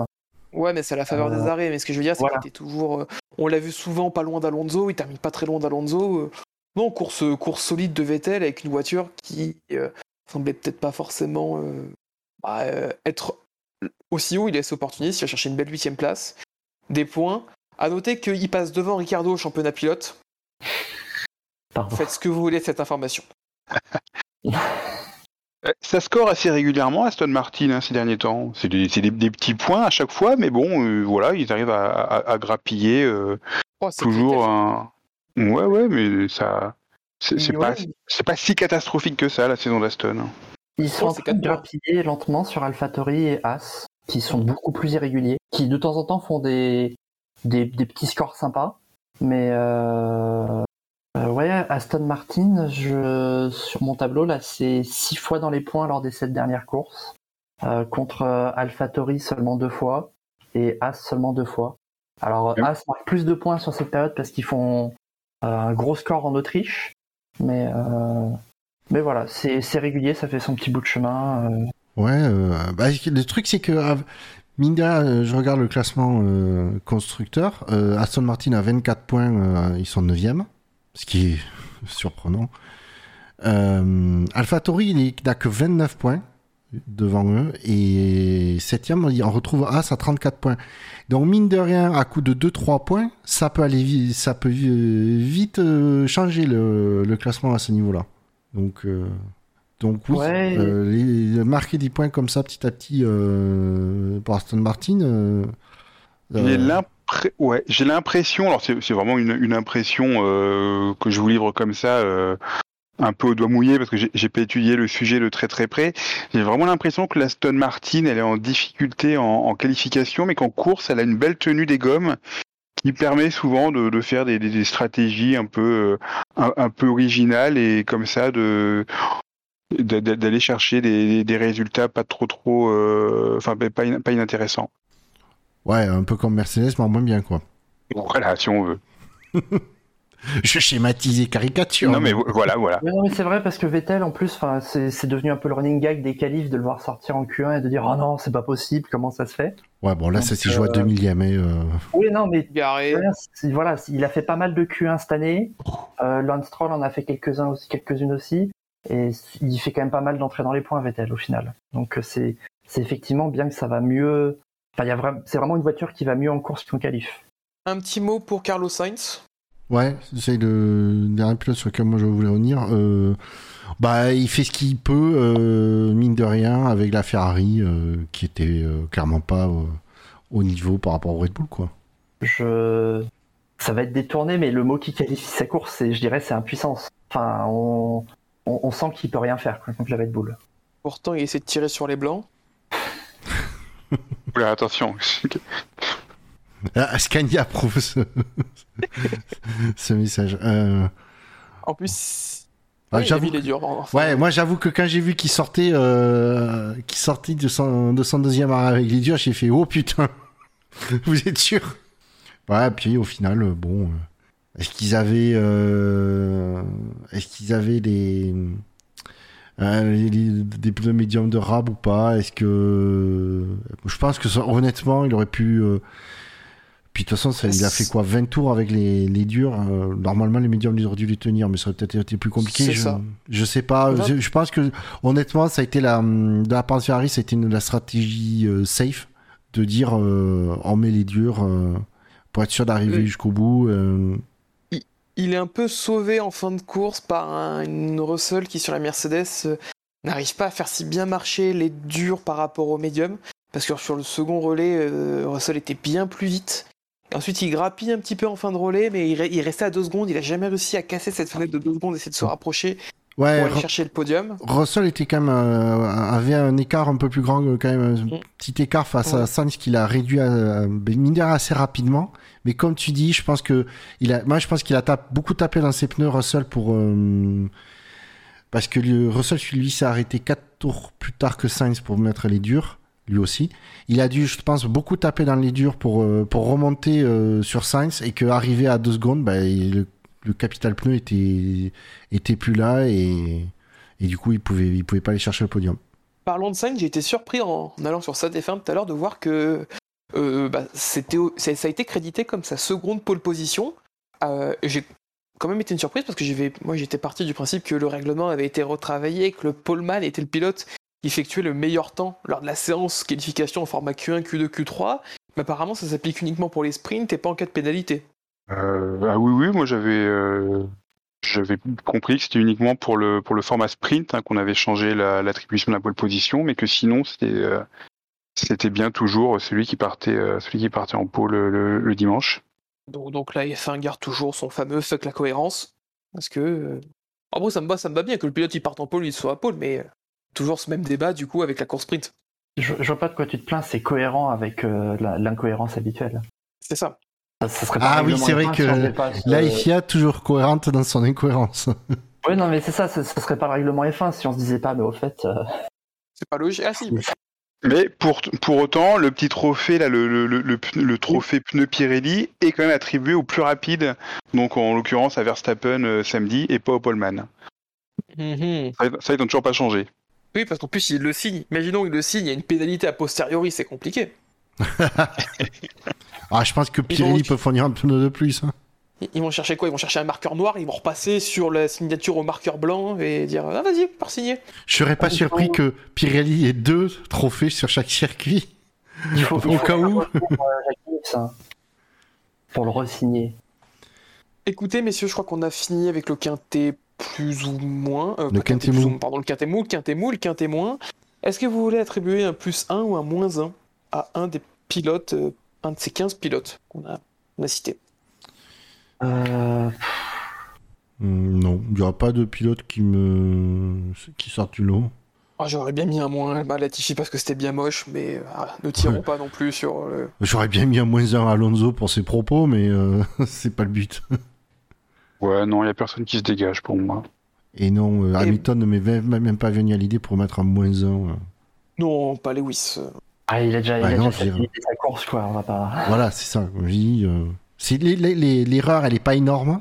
Elle, est- elle est là, clairement, il a reconnu sa responsabilité, Mais mais, c'est elle pas est pas énorme et c'est pas un attentat. Et euh, de toute façon, il est, comme je dis, il a été le seul pénalisé dans l'histoire, quoi. Non, il n'y a pas de, il y a pas de fait notable qui. euh, Bon, après, c'est vrai que Latifi. euh, Est-ce est-ce que on compte Alonso et son escorte policière qui essaie d'écraser Sébastien Vettel euh, en circuit qui était en vélo, Vettel. Oui. Ouais. Et euh, Alonso à bord de sa Clio. À bord de sa Clio. essence. hein. Non, mais l'image est tellement belle à, à tous les niveaux que. Il y a les, tous les, les, les, les, les- les messages que tu peux. euh, ouais, que tu peux tirer de ce, de cette, ce truc-là, c'est dingue. Et bah très bien, du coup on va conclure euh, bah, ce quintet mou et quintet moins par pas de plus 1, pas de point 1, et on va passer au quintet plus. Euh, il est cinquième, il a 144 points positifs, 6 votes, né- six votes négatifs. D'après vous, Euh, Albon. un Albon, Euh, il- alors, est-ce que tu- juste tu peux me rappeler qui nous reste dans le top 5 là? Il nous reste. Il Albon, nous reste. Ocon, euh, Russell et Verstappen. Il- Gasly. Gasly. Albon, Gasly, Ocon, euh, Russell et Verstappen. C'est ça. Euh, moi, je dirais Russell, hein, que j'ai le Russell, plus discret des cinq. Deux Russell. deux Russell, et bah vous avez tout faux puisque c'est Pierre Gasly. Cinquième de ce, euh, de ce quintet plus. Donc 138, il y a un score de 138. Euh, une course, euh, tu te parlais de course à la Rosberg pour Vettel tout à l'heure en disant il est là. Moi, c'est surtout c'est Gasly en mode comment ça, Gasly il est septième, il a fait deux arrêts. Ça a été ma réaction à genre 10 tours de la fin. En mode mais comment? Et il a fait une stratégie où il a enchaîné les undercuts en partant des stands. Et ça a payé. Ouais, bah moi je, moi je l'aurais vu plus haut dans le quintet. Je, je- je- en fait, je pense qu'il il paye un peu le fait de, ce- de cette apparition soudaine en fin de course de réaliser qu'il est là, parce que euh, pour, pour moi, il fait une super course quoi. Vu qu'il il part du fond de grille, euh, c'est euh, noter- très à bonne noter- course. À noter un petit coup extrêmement bien joué de l'Alpara d'AlphaTauri qui, avait, qui ont vu leurs deux voitures partir des stands et qui ont été très bons au niveau timing parce qu'ils sont sortis de leur garage et ils ont traversé toute la pit lane, donc ce qui leur séparait de la ligne de, fin des stands euh, au limiteur. Et en arrivant pile poil au niveau du feu, le feu est passé vert à ce moment-là. Donc ils n'ont pas eu besoin de s'arrêter.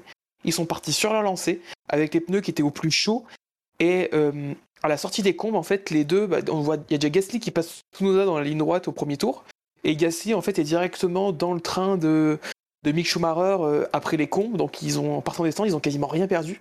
Euh, Bien aidé aussi par la configuration de sortie de Spa, euh, qui aide pas mal et qui fait perdre peu de temps. Ouais, mais ça prouve bien qu'il y a une Scuderia qui, qui sait faire des calculs. Hein. Et ça Eh. Quand, quand on en vient à dire que AlphaTauri fait mieux des calculs que toi, c'est c'est dur, hein, parce que. Ok, Pierre, Morin is coming. C'est c'est pas Ouais. courant, mais là, faut, faut saluer qu'effectivement, ils ont bien joué leur coup. Parce que c'est pas, Oui, c'est pas, c'est pas récurrent chez eux. c'est pas récurrent, mais comme quoi, quand la, quand les pilotes font pas des trucs un peu cons et que euh, l'écurie réussit bien son exploitation, bah, il y a des, il y a des trucs à faire. Bon, Tsunoda, c'est, il a été, en, en comparaison, il a été bloqué dans le train de DRS.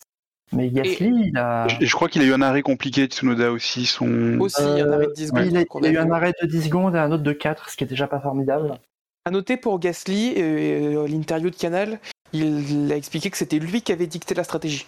Qu'il avait insisté, qu'il avait été euh, très demandant de d'undercut, undercut, undercut, et que c'est lui qui a décidé les deux fois où il a pit, et donc euh, ça a été vraiment la bonne pioche parce qu'il a pu rouler dans le clean air, alors qu'il était coincé un moment dans le petit train, euh, le train Albon, Euh, et donc ça lui a permis bah, de sortir devant tout ce groupe et de finir donc euh, bah, 9 dans les points et de rapporter des points. euh, des points importants et des points pour la première fois depuis longtemps pour, euh, pour AlphaTauri. Est-ce que Gasly, il dit pas ça aussi parce qu'il essaye de se vendre Ou est-ce qu'il n'est pas déjà vendu auprès d'Alpine Euh, Ce qui semble. Ouais, donc c'est la, c'est la rumeur du moment. Hein. Ouais. Ga- Ga- Gasly qui serait en partance euh, pour Alpine. Euh, hmm, moi, c'est une rumeur qui me surprend un petit peu. Alors, pas forcément. Alors, il y, a- plusieurs choses qui, qui me font douter. Déjà, euh, un duo 100% français chez Alpine. Est-ce que, euh, commercialement, c'est le plus opportun? Je sais pas. En plus, on sait que Gasly et Ocon, c'est pas les meilleurs potes du monde, mais bon, ça, on peut toujours, euh, c'est des professionnels, hein, ils peuvent toujours, euh, toujours faire, euh, faire comme si. Il y a quand même pas mal de conditions hein, pour que ça, se fasse. hein. Il faut que, Red Bull accepte de libérer Gasly euh, un, an avant la fin de son contrat. Euh, pour que Red Bull accepte, ça veut dire que derrière ils ont un plan B. Et qui Parce qu'il y a quand même pas grand monde dans la filière, euh, dans la filière Red Bull euh, derrière. Euh, même si on a vu, je crois que Lawson a fait un, a fait plutôt un bon, un bon week-end en, en F2.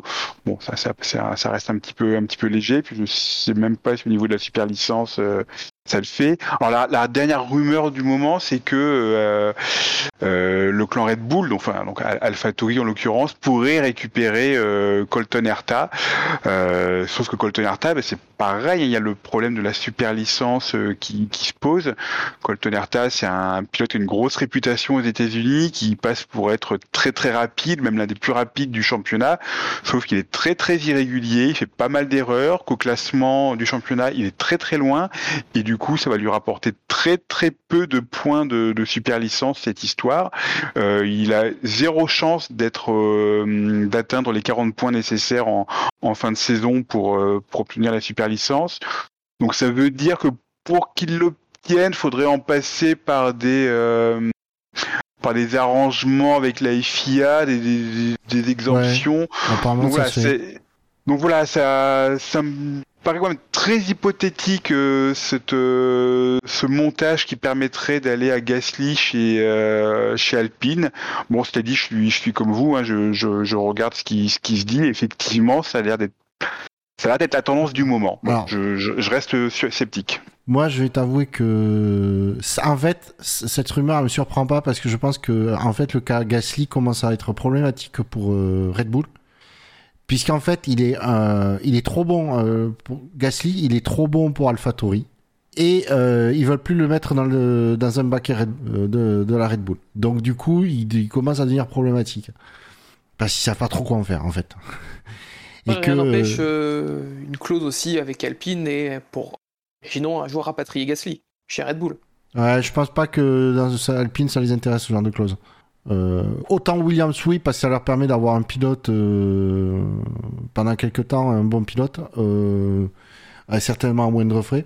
Mais mm, pas je pense pas Alpine que ce soit le cas. Là il n'y a pas une il y a pas une entente entre Alpine et Red Bull comme il y aurait pu y avoir entre Alpine et Mercedes où on savait que ils, sa- ils, sa- ils pouvaient s'arranger avec Red Bull je, je crois pas trop mais Mais ensuite, on, on- on est d'accord que Gasly, il n'a pas d'avenir dans cette structure, ni chez. AlphaTauri, qui n'a pas Non. vocation à le garder éternellement, ni chez Red Bull, qui visiblement ne, ne- ne veut plus de lui. Mais pourquoi rusher, rusher ça d'un an quoi, ça, En quoi ça les, en quoi ça les Parce que- arrange?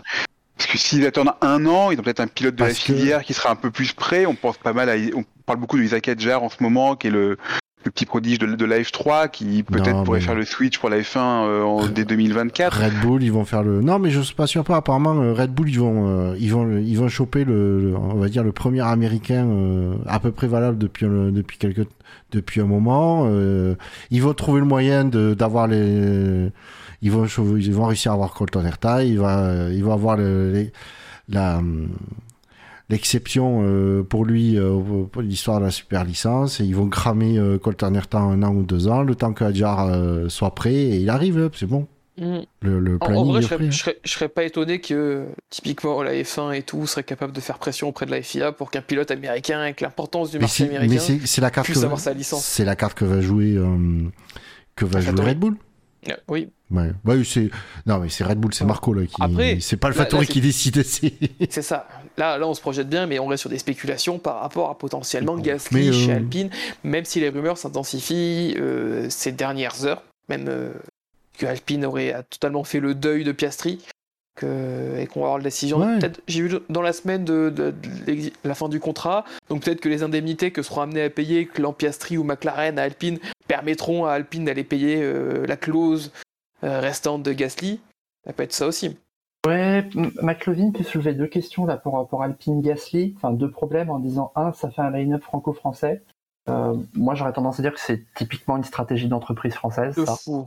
Et, euh, et deuxième truc, euh, l'ambiance Gasly-Ocon. Euh, Alpine ils sont sympas, mais c'est quand même les mecs qui ont recruté Alonso pour construire une équipe de façon productive. Donc euh, Et, et- et- et- Le, le fait aussi que deux pilotes sont peut-être pas forcément les meilleurs amis du monde, ça va vouloir envie de se donner, de se tirer la bourre plus qu'autre chose. Et peut-être que dans ce sens-là, alors ça, ça peut détruire une équipe, mais ça, ça peut aussi la tirer vers le haut. Avec deux pilotes qui ont le couteau entre les dents parce qu'ils veulent faire mieux que le garage et à côté, qui sont et qui restent professionnels qui restent professionnels et qui se dépassent les uns par rapport aux autres parce qu'ils ont grandi. C'est plus au code, ça a été chaud avec Perez, mais c'était il y a 5 ans. Euh, Gasly, bah, on n'a pas vraiment vu de, coup de sang, mais c'était chaud peut-être dans ses années juniors. Mais pareil, ils ont tous les deux plus de 100 grands prix en F1. Gasly a, célébré son centième départ ce week-end. C'est des pilotes qui sont expérimentés maintenant, sans grand prix, même si l'échelle a changé par rapport euh, ah, il y a 10, 15, 20 ans, de qu'est-ce que vaut réellement 100 Grand Prix? Bah, C'est des pilotes qui, connaissent la F1, qui sont professionnels. Et puis le line-up franco-français, euh, avec un peu de chance, on l'aurait peut-être déjà eu depuis cette année avec, avec Hubert. Donc, euh, et la dynamique qu'il y avait, Ouais. on, on écrit l'histoire un petit peu, mais moi, cette dynamique de, de franco-français, ça colle bien avec l'image de, comme disait Wiku, d'Alpine, de De Meio, de Made in the Alpes, alors que c'est fait à Dieppe. Le- Ouais, enfin, le, le- le but d'Alpine, c'est quand même de vendre des voitures. Hein. C'est pas, c'est pas Ligier. C'est donc, euh, Sauf donc que. faut, faut, faut une image un peu Alors, internationale. hein. Attends, attends, je, Alpine juste- ne vend des voitures qu'en France, hein, je crois. Enfin, je crois que leur chiffre à l'étranger, c'est des tu rigoles ou quoi? Ah non, ils Non, en vendent non, énormément. non. Oh, Non, non, ils, ils- ils en anglais, ils en vendent beaucoup. des Alpines, ils en ont vendu des wagons euh, en Grande-Bretagne, mais Le Japon aussi. Un, un Mick. Schumacher, même si sportivement, je trouve que c'est- ce serait très discutable comme choix, d'un point de vue commercial, ça a déjà beaucoup plus de sens. non, parce que l'Allemagne, c'est pas. euh, je pense pas que c'est un gros marché. Puis, ça- puis les, les Allemands s'en foutent hein, des pilotes allemands, donc il n'y a pas. euh, Non, mais le. L'histoire du pilote franco-français, moi, il y a plusieurs trucs. C'est que euh, à l'époque, euh, Renault, effectivement, je parle bien quand c'était l'écu- que le- le- l'écurie s'appelait Renault. euh, il y a encore plus quand Briator était l'a dirigé, euh, c'était quelque chose, c'était un niet, euh, c'était non. Euh, C'était même pas un seul pilote français hein, pour Ouais, et puis, et puis surtout, si j'ai envie de dire, c'est la, de, c'est la première fois depuis longtemps qu'on a deux pilotes français bien crédibles. Donc, euh, où c'est pas juste euh, la nationalité. Euh, Là, la nationalité, elle vient vraiment derrière, vu, le, vu quand même le talent qu'ont démontré Ocon et Gasly. Et au contraire, Alpine joue beaucoup sur le fait que ce soit made in France. Donc, ça me surprendrait pas que un, un line-up euh, de pilotes euh, français les, soit, soit quelque part les intéresse. En tout cas, ce serait pas un frein commercial. Ça, c'est Ouais, sûr. Et, et parce que l'image du français euh, à l'étranger, bah, elle fait peut-être moins vendre qu'avant, mais ça fait quand même vendre. Voilà. Euh, voilà. Si on a fini un peu sur euh, tout cet aspect Oui, oui. spéculation, dernière rumeur avec Gasly, je propose qu'on passe au quatrième. de Je- ce- Moi, je voulais ju- juste quand même re- Oui. revenir sur la, la- la course de Gasly et faire un, un- un petit mea culpa. Euh, J'avais dit il y a quelques émissions que pour moi Gasly c'était euh, typiquement le pilote qui, lorsque euh, tout va bien, bon bah il, il, à performer, mais dès que ça commençait un petit peu à, mal se passer dans une course, hein, dès que c'était euh, dès que le vent était contraire, euh, il, euh, il avait tendance à, rentrer dans sa coquille et à faire une à, faire des courses médiocres. Bah, pour le coup, hier, c'était le le contre-exemple typique. hein. Il, est très bien qualifié. Il a une grosse tuile sur la, sur la grille de, départ. A, a priori, sa course, elle est foutue. Mais non, il est, euh, il est allé au charbon. Derrière, il fait une très belle course. Il a un très bon résultat. Donc voilà, c'est euh, c'est une très belle course de Gasly qui, qui, me, qui, me- qui me fait, euh, qui me fait mentir. Euh, quelque part, j'ai envie de dire, finalement, son problème, c'était peut-être pas plus mal. Parce que ça, c'est malheureux à dire, mais Gasly, du coup, il a pas pu rater son départ. Oui. Et je pense que quand il rate son départ, derrière, il essaye d'en, de- d'en faire trop et que c'est comme ça que il, ça- il, il- il touche quelqu'un, qui flingue ses pneus. euh, je- voilà. Et je pense que du coup, il est parti, euh, le- il a pu partir, envie de dire, sereinement le couteau entre les dents. Et, et du coup, ils ont pu dérouler un plan. Ouais, je suis assez d'accord. Parce que pour moi, Gassi, ça reste les départs son, son point faible. Et bah du coup, on va enchaîner avec le quatrième du Quintet Plus. Euh, Alors, il reste quatre noms. D'après vous, entre Albon et Russell, Oh, Russell, quand même. Ouais, Russell. Russell. de Russell, Ouais, ouais, il finit que quatrième, il a pas pu aller chercher la troisième place, alors que Albon dans les Ah. dixièmes, c'est quand même plus Ouais. euh, notable. Et bah effecti- effectivement, c'est Russell, 167 points, tous positifs. Euh, je trouve que c'est même généreux le... parce qu'il fait une course, euh, il fait sa course, Russell. Il... Quintet Plus c'est généreux, je trouve. Euh, on Ouais. on Je On pense que Mercedes. les attentes de- du public pour, Mer- pour les Mercedes ce week-end, euh, elles étaient pas énormes. euh, si tu veux. Quand on a vu les débuts, les essais libres, euh, les performances en qualif, euh, ouais, je trouve que quatrième. froid, sauf dimanche. Il faisait froid tout le week-end, sauf dimanche. Dimanche, s'est mis à faire 15 degrés de plus. Et tout de suite, la Mercedes, ça a mieux marché en rythme Ouais. de course. On le savait aussi qu'en Ouais. rythme de course, ça allait mieux marcher.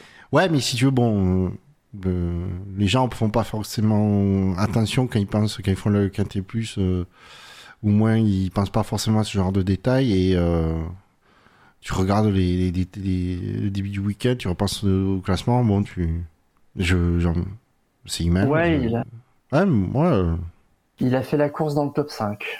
Moi, je, j'aurais donné plus de points aux ceux qui font, à ceux qui font des remontées. Parce qu'au final, euh, il, il fait la course dans le top 5, il fait une bonne course, il marque des bons points, mais au final, il n'a pas fait grand-chose. Ouais, après, euh, faut pas oublier, il finit au cul de Sainz. Hein. Je veux dire, il est pas à 20 secondes de Sainz. Il est pas dans Ouais. un no man's land, quoi. Mais sans jamais le menacer non plus. Certes. Oh, pour, pour Mais- moi, il fait, pour moi, il fait sa course. Euh, euh, Eh, vous- plus, c'est généreux. On aurait dit il y a, il y a 4 mois, euh, on vous aurait dit, euh, vous allez voir la Mercedes, euh, elle va finir juste derrière la Ferrari euh, à Spa. euh, vous avez dit, euh, t'es sûr là? Oui, mais on peut pas se baser sur la vie il y a, quel- il y a quelques mois. Non, mais Là, voilà, peut dire, on, on peut Non. se dire aussi Non, que Mercedes sort de, double, de deux doubles podiums. Tu vois aussi, ce que je veux dire, c'est qu'en fonction du niveau Ouais, de bah, lecture, Ouais, après, mais on, après on sait que euh, il y a des, vo- des voitures suivant les circuits, c'est c'est plus ou moins bien. Et no- à moins de dominer. euh, Donc moi, moi, moi, je trouve que euh, elle est tout à fait honnête. Là. Et euh, regarde, les- il n'a pas non plus euh, dans, dans son- dans son résultat, parce que Russell dans le Quintet Plus, il n'a pas un score euh, positif de dingue. Mais par contre, il n'a pas de point- il a pas de vote négatif parce qu'il a Non. rien fait de. Ah, il a rien fait de mal. Voilà. Ah oui, ou- oui, il a, c'est son pour ça que je dis qu'il a, il a fait sa course tranquille. Mais typiquement, sur la dynamique de course, euh, j'aurais facile, aussi, je dev- euh, facilement sorti Russell pour Vettel dans le top 5. Parce que Vettel aussi fait un gros départ. Russell, sur le départ, eh ben, il gagne une place sur Perez, mais il se fait tout de suite bouffer au combe. Euh, Ouais, mais VTS c'était plus, c'est, c'est un plus discret comme place, euh, moins, moins vu, tu y penses un peu moins. Bah, Après, je comprends, je comprends, je comprends les gens. Il n'y a juste rien d'autre à dire que sa course, à part que sa course est solide, quoi, Russell, quand même. Bon, c'est de l'hypothétique, hein, c'est avec des si on met Paris en bouteille, mais ça aurait été une bonne course derrière Hamilton si euh, il n'y avait pas eu cet accrochage au premier tour, parce que euh, euh, Hamilton, il est euh, si, si le dépassement se passe bien, il, si- s'il laisse 10 cm de plus, euh, il y a Alonso et Perez entre lui et Russell, et euh, et Russell, il aurait probablement, enfin, il serait probablement rejoint parce que Perez aurait fini par faire sauter Hamilton. Ouais, mais euh, Russell, il aurait, il aurait pas fini euh, 3 km, il aurait pas fini super loin derrière Hamilton, il aurait fini juste derrière, on se serait dit, bon, ben, sont- au départ, ça, ils sont entre dans cet ordre-là, ils finissent dans cet ordre-là, bon, mais les deux Mercedes euh, sont au même niveau, quoi. L'une derrière l'autre. pas, moi, ça que moi, j'attends pas que Russell qui soit devant euh, Alonso tout le temps, hein, devant Hamilton, pas Alonso.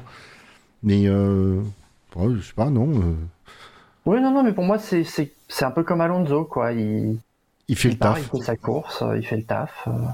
Et pour un, j'allais dire, depuis le début de la saison, Russell, il fait le taf chez Mercedes. Il s'est mis tout de suite au niveau Ah oui, non, de l'écurie, quoi. Alors certes, il, il est dans la filière depuis un moment, il est bien préparé tout ça, mais entre euh, la théorie et la pratique, euh, il y a souvent un écart. Et là, je trouve que c'est c'est dingue hein, la saison de, de Russell jusque là. Ah oui, non, mais c'est, une super saison. Et bon, il y a des, il y a des faits de course qui est inalimenté, mais là, il est, il a pratiquement une victoire d'avance sur Hamilton. Ouais, mais comme on dit, les opportunités, il faut les saisir hein, chaque fois. Faut pas les rater. hein. Ah, a- c'est ça. Il y en a qui en ont raté des grosses opportunités, de nombreuses. Lui, euh, la moindre truc, pouf, je prends. Ah oui, mais c'est dans la continuité de sa saison. C'est sa 13e arrivée entre la 5e et la 3e position en 14 Grands Prix. Il y en a un, et le dernier, c'est un abandon. Euh, le gars, il est à la tête des positions de finale, c'est entre 3 et 5. J'ai pas le souvenir qu'il a fait, qu'il ait fait la, une la moindre bourde cette année. Ah bah le départ à Silverstone, Ah, j'ai- Silverstone. c'est un- elle est un peu pour lui. Autriche, ouais, Autriche, encore Autriche est plus compliqué avec Perez, mais il y a le petit contact.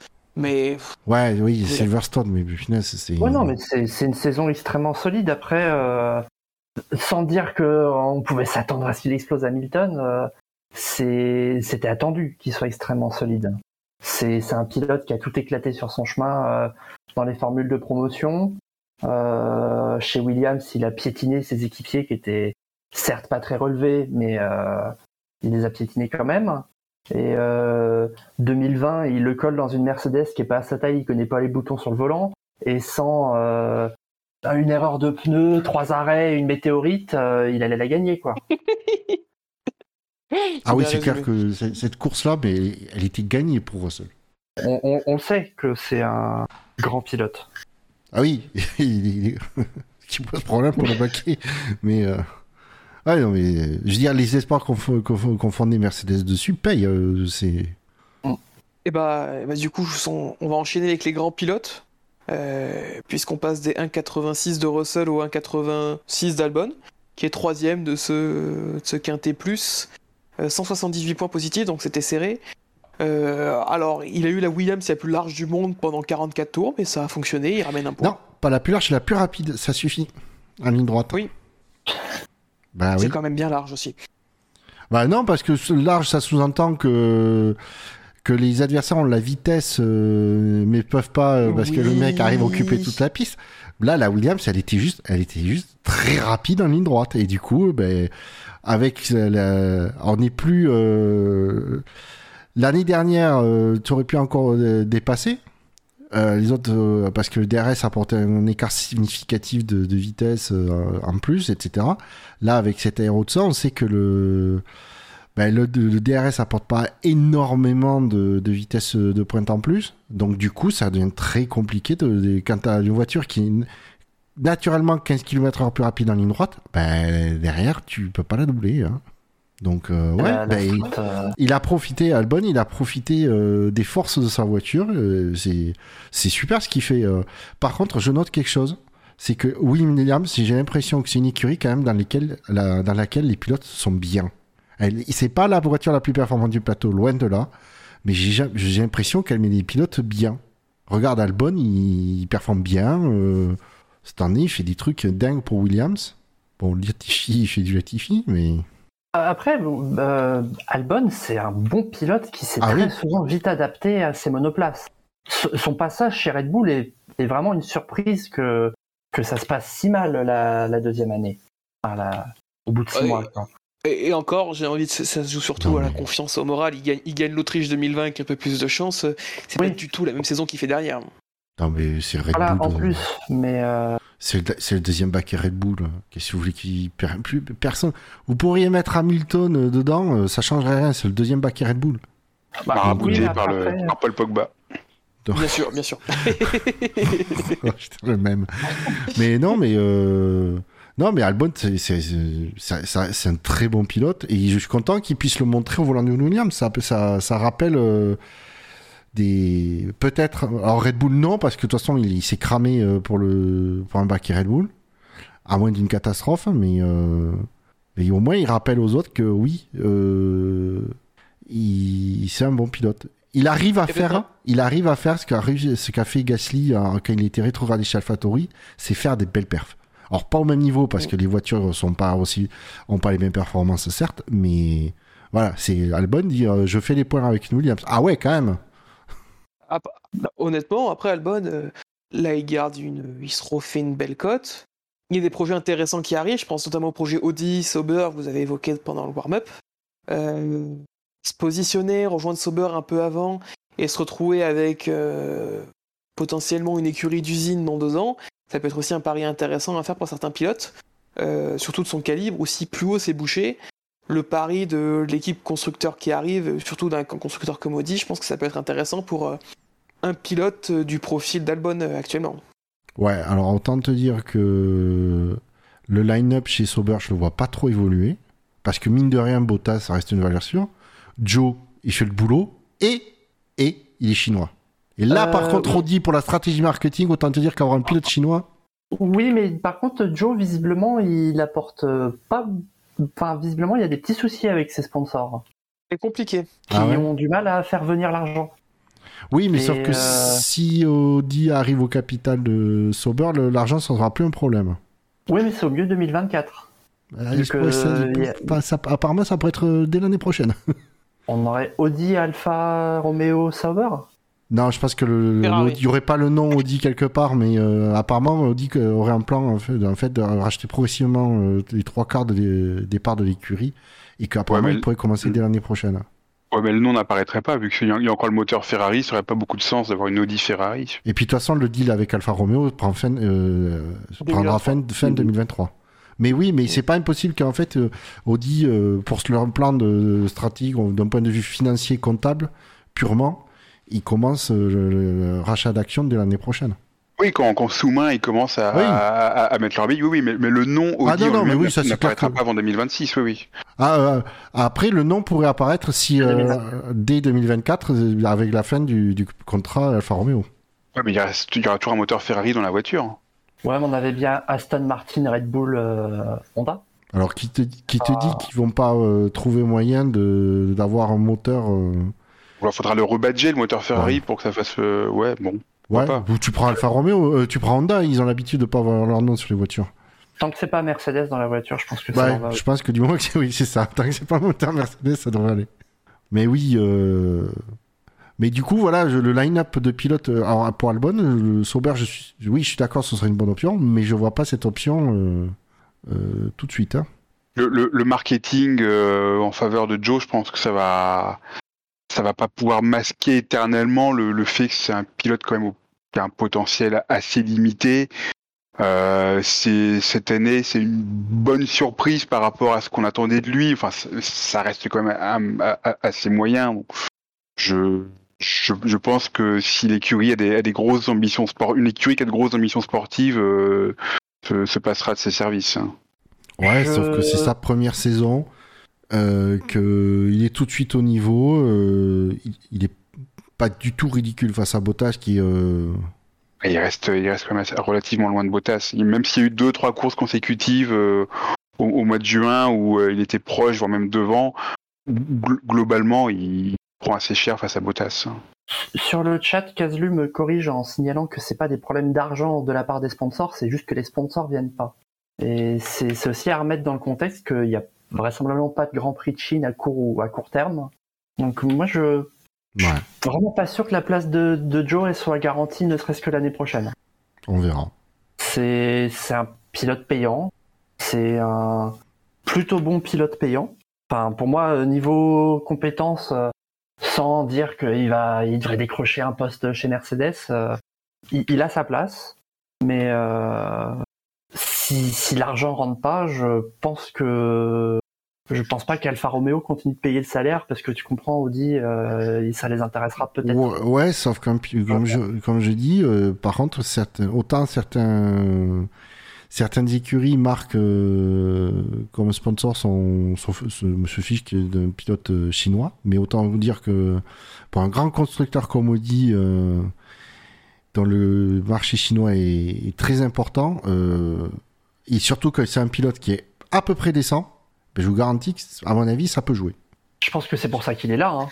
Je... Le fait que de toute façon, ça soit des histoires de sponsors qui arrivent mal à venir, c'est que c'est Alpha qui s'est dit ah bah c'est un pilote chinois, euh, c'est top, et puis on se débrouille avec les sponsors. Bah, c'est vrai que c'est vrai qu'on s- nous on s'attendait tous à ce que ce soit plutôt pour cher euh, de la filiale Sauber qui soit euh, dans le baquet. Ils ont préféré Joe euh, qui a fait dire beaucoup de choses euh, avant qu'il soit là, euh, mais il a rabattu quand même quelques claquets à ses détracteurs. Enfin, bon, on verra, on verra bien ce que l'avenir nous, nous dira. On referme le de la chapitre. de notre part. Ouais, du coup, on referme le chapitre Albon ou il y a deux trois choses à rajouter parce que Belle, belle dixième place. Ouais, encore Ouais, des ça- points. elle, elle va peut-être être rapide aussi à Monza. Ça va peut-être être une carte à jouer encore euh, potentiellement des points pour Williams à Monza. Ah oui, Bah, la grosse vitesse de pointe. Euh, c'est un peu la strat Force India. hein. Mais, euh, Ouais. bah ouais, ou- ou- mais ça, ça a prouvé, aussi en version- ça a prouvé que ça marchait. Hein. Et, et Ça- existe aussi en version McLaren euh, 2021 à Monza. Mais euh, mine de rien, Williams, euh, ouais, il y a vraiment ce côté, ça, ça va mieux, l'équipe.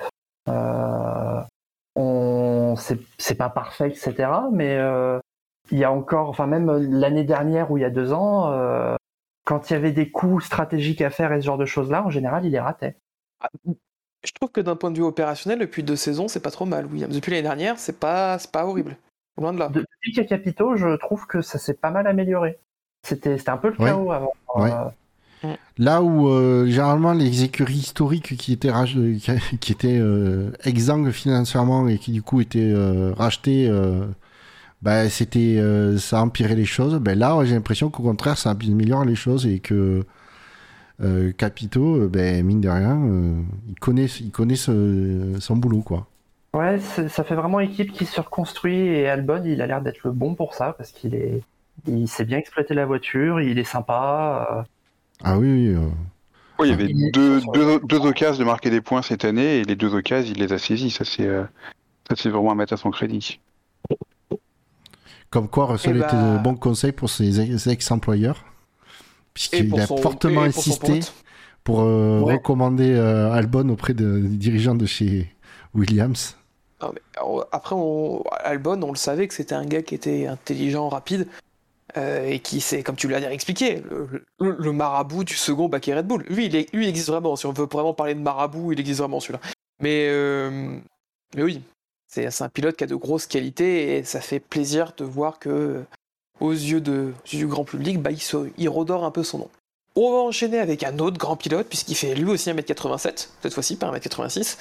Euh, deuxième de ce quintet plus, Esteban euh, c'est Ocon. Ocon. C'est Bah, Esteban mec, Ocon. 87, c'est le plus grand de- du plateau. Bah oui, euh, oui. C'est Ocon. Trop- Et de toute façon, il n'est pas vraiment de suspect pour le vainqueur. 339 Yeah. votes posi- positifs, 8 négatifs, un score total de 331.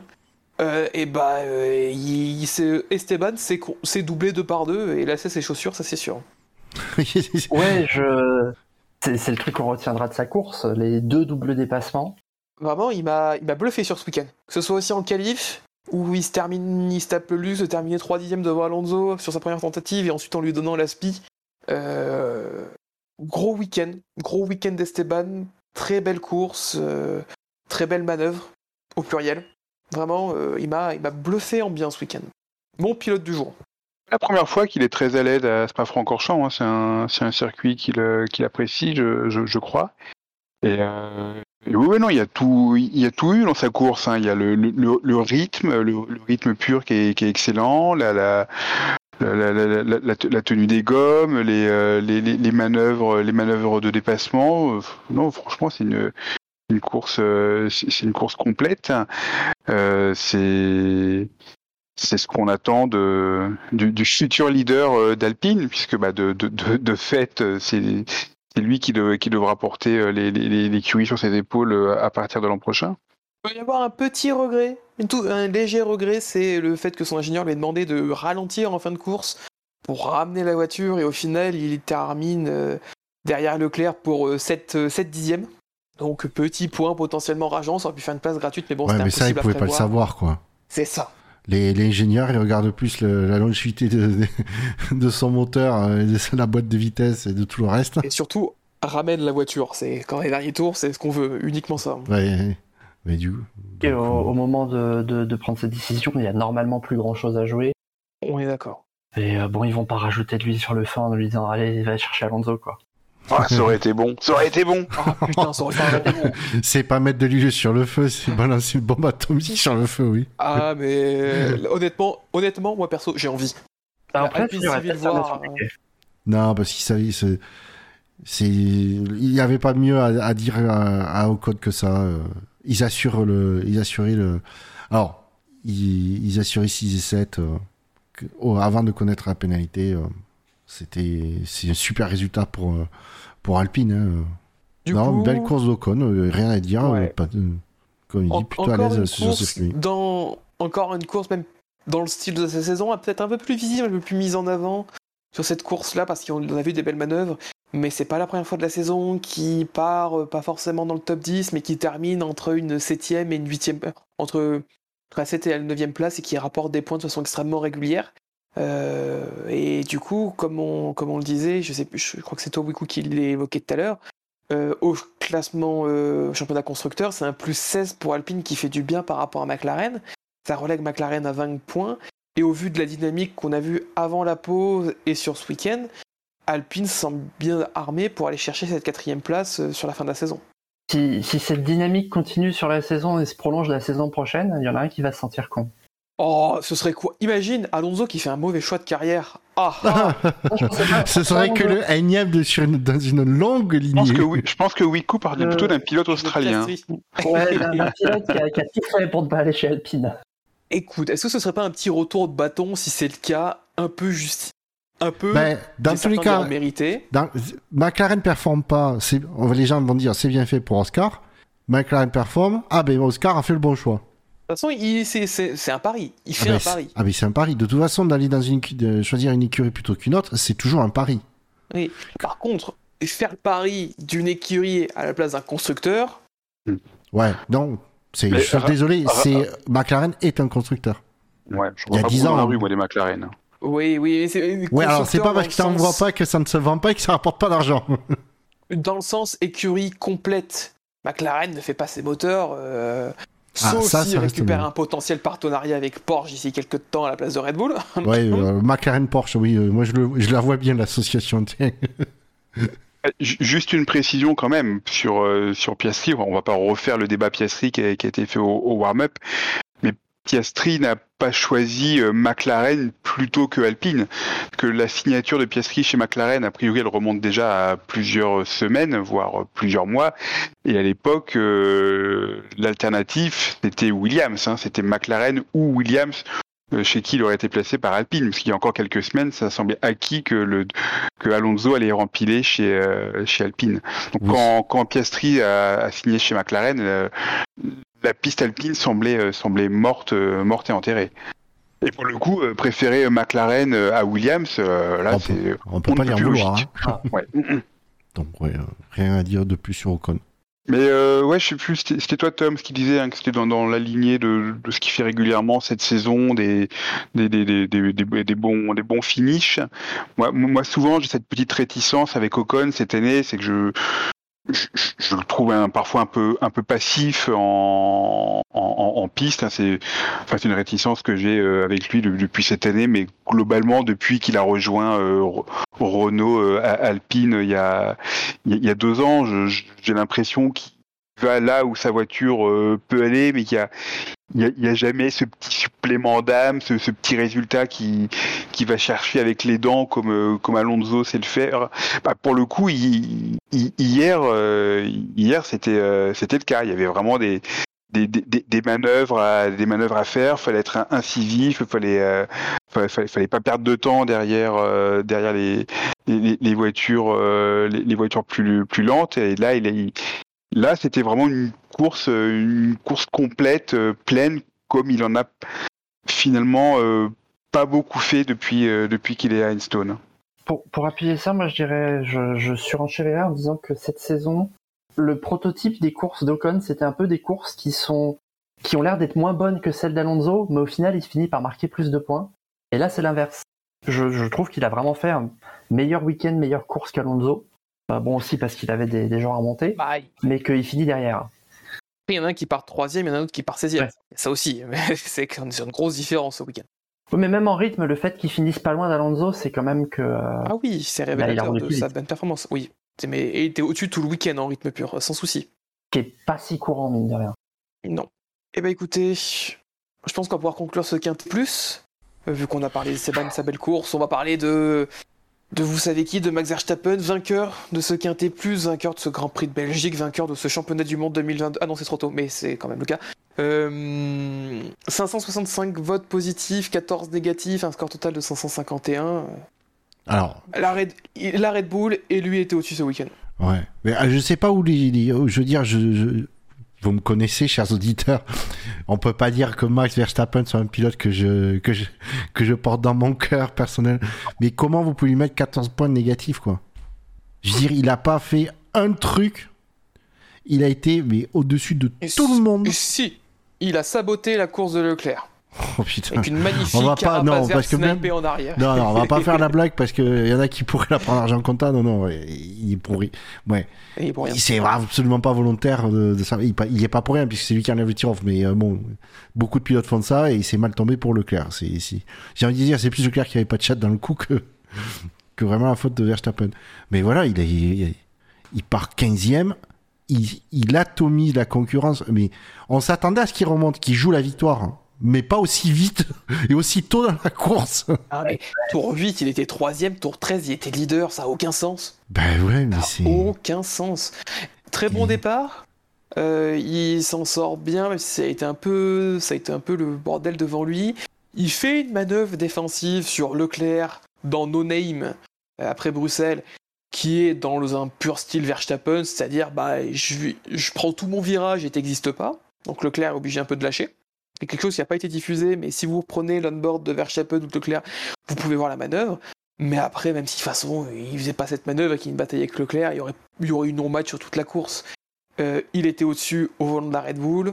Euh, le, duo était fantastique, un peu à l'image de ce qu'on a pu voir avec euh, Hamilton au Brésil en, 2000, euh, en 2021, où, où le duo euh, voiture, voiture pilote fonctionnait à la perfection et était une classe, une compétition au-dessus des autres, bah Ouais, mais voilà, voilà. on a- le résultat. c'est un pilote euh, exceptionnel au sommet de son art euh, qui fait corps avec sa voiture. Ben voilà, on a eu l'exemple plusieurs fois avec euh, avec Hamilton. Ben le Verstappen prouve que il est de cette trempe là. Ce qui me fait mal au cul de le dire, je vous rassure. Euh, mais voilà quoi. Mais on peut- on peut Comme j'ai toujours dit, je déteste le bonhomme. Mais je le pilote, je, je ne peux être que fasciné par son talent, quoi. Ouais, moi, je, on, par, on au début d'émission, on parlait de l'appréciation de la course. Je pense que le Grand Prix de Belgique en lui-même, il serait un peu oubliable, mais la course de Verstappen, c'est une course qui, qui pourra rester dans les annales dans, dans les courses de domination. Euh, Tu, enfin voilà, tu avais l'exemple de Brésil euh, 2021 avec Hamilton qui est inarrêtable. Euh, c'est dans la lignée de ces courses-là ou euh, typiquement une course, euh, une course à la Vettel 2013 à Singapour par exemple. Ce, ce genre de course où le mec euh, il colle une seconde voire deux secondes à tout le monde par tour ouais, et on mais- peut rien même- y faire. hein. Même en quali, c'était le cas, il met 8 dixièmes, 8 dixièmes à Sainz sur une première tentative. Ce- C'est- c'est- c'est- c'est- c'est- ça m'a vraiment fait penser à Singapour 2013 où Vettel pareil sort et claque un tour et met tout le monde d'accord. Là c'était la même. Bah, c'est ça. Et, euh, et oui, dans l'ensemble du week-end, et même, truc fou, c'est que c'est le deuxième Grand Prix d'affilée qui gagne en, partant de euh, plus loin de la que dixième ou plus loin de la dixième place. Il a battu un record qui datait d'il y a 60 ans. J'ai lu la stat, c'est Bruce McLaren qui avait enchaîné deux victoires en partant de la dixième et de la treizième place en 1959 et 60, à cheval entre, les deux saisons. Euh, Là, dixième puis quatorzième, il égale euh, la victoire depuis la plus longue position d'Hamilton. Euh, sur la grille, seul, euh, seul Alonso fait mieux dans des circonstances euh, que vous connaissez tous et que le SAV connaît très bien. Oh là là là là. mais, mais oui, il est. Surtout, de quelle manière? Tour, tour, tour 10 tour- tour 13, il est leader. Ça n'a aucun sens. Ça a aucun Ouais, non, non, sens. Il prend, il prend la tête dans le tour 11. Par contre, tour 11. Non, mais tu, par contre, bêtises. Non, par contre, je retiens encore une fois de plus le, clan Rainbow, le- avec comme j'adore les, les surnommer les les deux plus grandes chouineuses du paddock euh, qui sont euh, Horner et Marco Wen Wen. euh, on essaye de nous dé- de, de nous enlever de la performance Wen Wen, euh, machin. euh, on est visé Wen Wen. euh. Ah, mais Wen Wen, on colle le- Alors, on explose la concurrence. Ah, pardon, non, c'était pas Wen Wen. Alors, juste, alors c'est entièrement de la conjecture. hein. Il y a c'est supposition à 100%. Vous êtes Red Bull. En début d'année, vous avez trouvé un truc avec le fond plat, euh, la planche en bois là au fond. Euh, Il y a la flexibilité, il y a le petit patin. Vous savez très bien qu'à un moment ça va se faire toper, ça va pas marcher. Vous faites une version légale. Vous voyez qu'en fait, en écart entre les deux, il n'y a pas de grande performance. Et puis au début de la saison, il y a cette histoire de marsouinage. euh, euh, Il y a des équipes qui demandent à ce que ça règle, les pilotes râlent et tout moi, je suis Christian Horner. Je sais que le- la planche, euh, elle est pas tip top légale, mais que euh, on peut la changer, c'est pas grave. Je, je fais exactement ce qu'ils ont fait, de dire dans la presse ah non, mais faudrait surtout pas regarder le plancher en bois, faudrait surtout pas changer Ce- ça. ça aurait été, euh, ça aurait été que, que, que pour ça, que ça aurait été un milieu de truc. J'aurais dit, ouais, c'est une jolie stratégie de, de com. Le problème, c'est que la stratégie ouais ouais, si tu veux, à un moment donné, du clan Red Bull, on l'a droit euh, toutes les deux semaines et ça commence à sérieusement me les, Ah. me les brouter, quoi. Euh. Pas de- pas- moi, je parle pas ça pour de la com. hein. Je parle euh, de façon que tu vois, t'es t'es Toto Wolf, euh, Binotto. T'as as Christian Horner qui dit ah, surtout, faut pas toucher à la planche en bois. Oups. Euh, tu, tu vas pousser pour que ça aille dans ce sens-là. Je, Ouais, non, mais. je, je parle d'échec à quatre dimensions. hein, bien Ouais, non, mais je, je, mais, com- euh, je comprends très bien. Non, mais je comprends très bien. euh, et surtout, tu en rajoutes une couche. Mais, mais surtout, en plus, Ah ouais. dans ce que tu dis, dans ta stratégie, tu en rajoutes une couche dans les médias euh, pour que, essayer de, d'avoir plus d'impact. Mais Hmm. le problème, c'est que c'est ouin à tout, quoi. Ouin, euh, on va devoir concevoir nos moteurs. Ah non, finalement, euh, c'est Honda qui continue à s'occuper de ça pour nous. C'est non, mais à un moment donné, il faut. Oui, mais ça, ça marche. Les autres leur accordent ça. Ils disent ouin Mais- ouin, faut pas toucher la planche. Les mecs, ils ch- changent la planche, ça leur fait rien. Euh, ils disent ouin ouin, on va devoir partir, il faut geler. Les autres disent bon, ok, on gèle. Et puis ils leur font, ils leur font un coup de Trafalgar. Donc, euh... bah, j'ai l'impression que, au-delà de la com grand public, de vouloir se faire passer pour des challengers, alors, des challengers mal aimés, alors que t'es le champion en place en fait, c'est que t'es l'écurie, enfin t'es t'es l'épouvantail à battre. Et euh, il y a ça, mais il y a aussi le côté un peu négoce entre les écuries de de, de les emmener sur des fausses pistes, quoi, j'ai l'impression. Ouais, sauf qu'à mon a- à, à un moment donné, je pense que le public est pas euh, est pas dupe à force de chouiner euh, dans les médias. Bah, ils vont ils vont perdre en popularité. Je sais pas, peut-être. On, on le bah, c'est- on le voit on, on le voit euh, quand euh, je veux dire Wolf a fait le quart si ce n'est moins de, de, ce qu'a pu euh, faire euh, Horner ou ne serait-ce que dire ouais quand il disait à un moment ben ouais on n'est pas sûr machin on disait ouais mais vous vous foutez notre gueule euh, Mercedes chaque fois il veut se le faire passer pour des trucs alors qu'ils savent très bien que alors que je pense que sincèrement il y avait une approche où il préférait toujours être prudent Wolf dans ses propos et que bon derrière il dominait mais parce que il dominait la course. À un moment donné euh, je veux dire Red Bull euh, la cote de sympathie euh, va falloir arrêter quoi. Eh, ouais, elle, elle va pas elle va pas être extensible à l'infini. Ouais, non, mais je, pense- je pense que là-dessus, c'est plus pour se faire ce passer. qui pour des n'enlève rien ce qui n'enlève rien à leur euh, leur euh, c'est une écurie qui tourne super bien euh, ils se font pas ils se font pas prendre beaucoup d'ingé mine de rien Euh, Mercedes ça fait, ça fait des années qu'ils se font dépouiller notamment par Red Bull. Euh, c'est une écurie qui fonctionne super bien qui fait j'ai pas souvenir de raté stratégique chez chez Red Bull. Euh, ils ont leur pilote parce qu'ils ont qu'un vrai pilote hein. L'autre c'est un un porteur d'eau. Il y a encore c'est méchant pour les porteurs d'eau. Ver- Versta- Verstappen est au sommet de art et il est il est chouchouté dans l'écurie il est du coup il est super bien. Euh, ça fait un, un binôme euh, ultra ultra euh, efficace Ouais, bah, ça, ça fait penser aux années Vettel. hein. Ah là, là oui, là le duo Verstappen, Verstappen Red Bull, c'est assez. Il marche, il est, il marche comme l'engrenage, la machine est lancée et euh, et c'est parti. En fond, après c'est encore long, mais on rappelle que Verstappen est sous contrat jusqu'en 2029 avec Red Bull. C'est. c'est te loin, garantis que- 2029.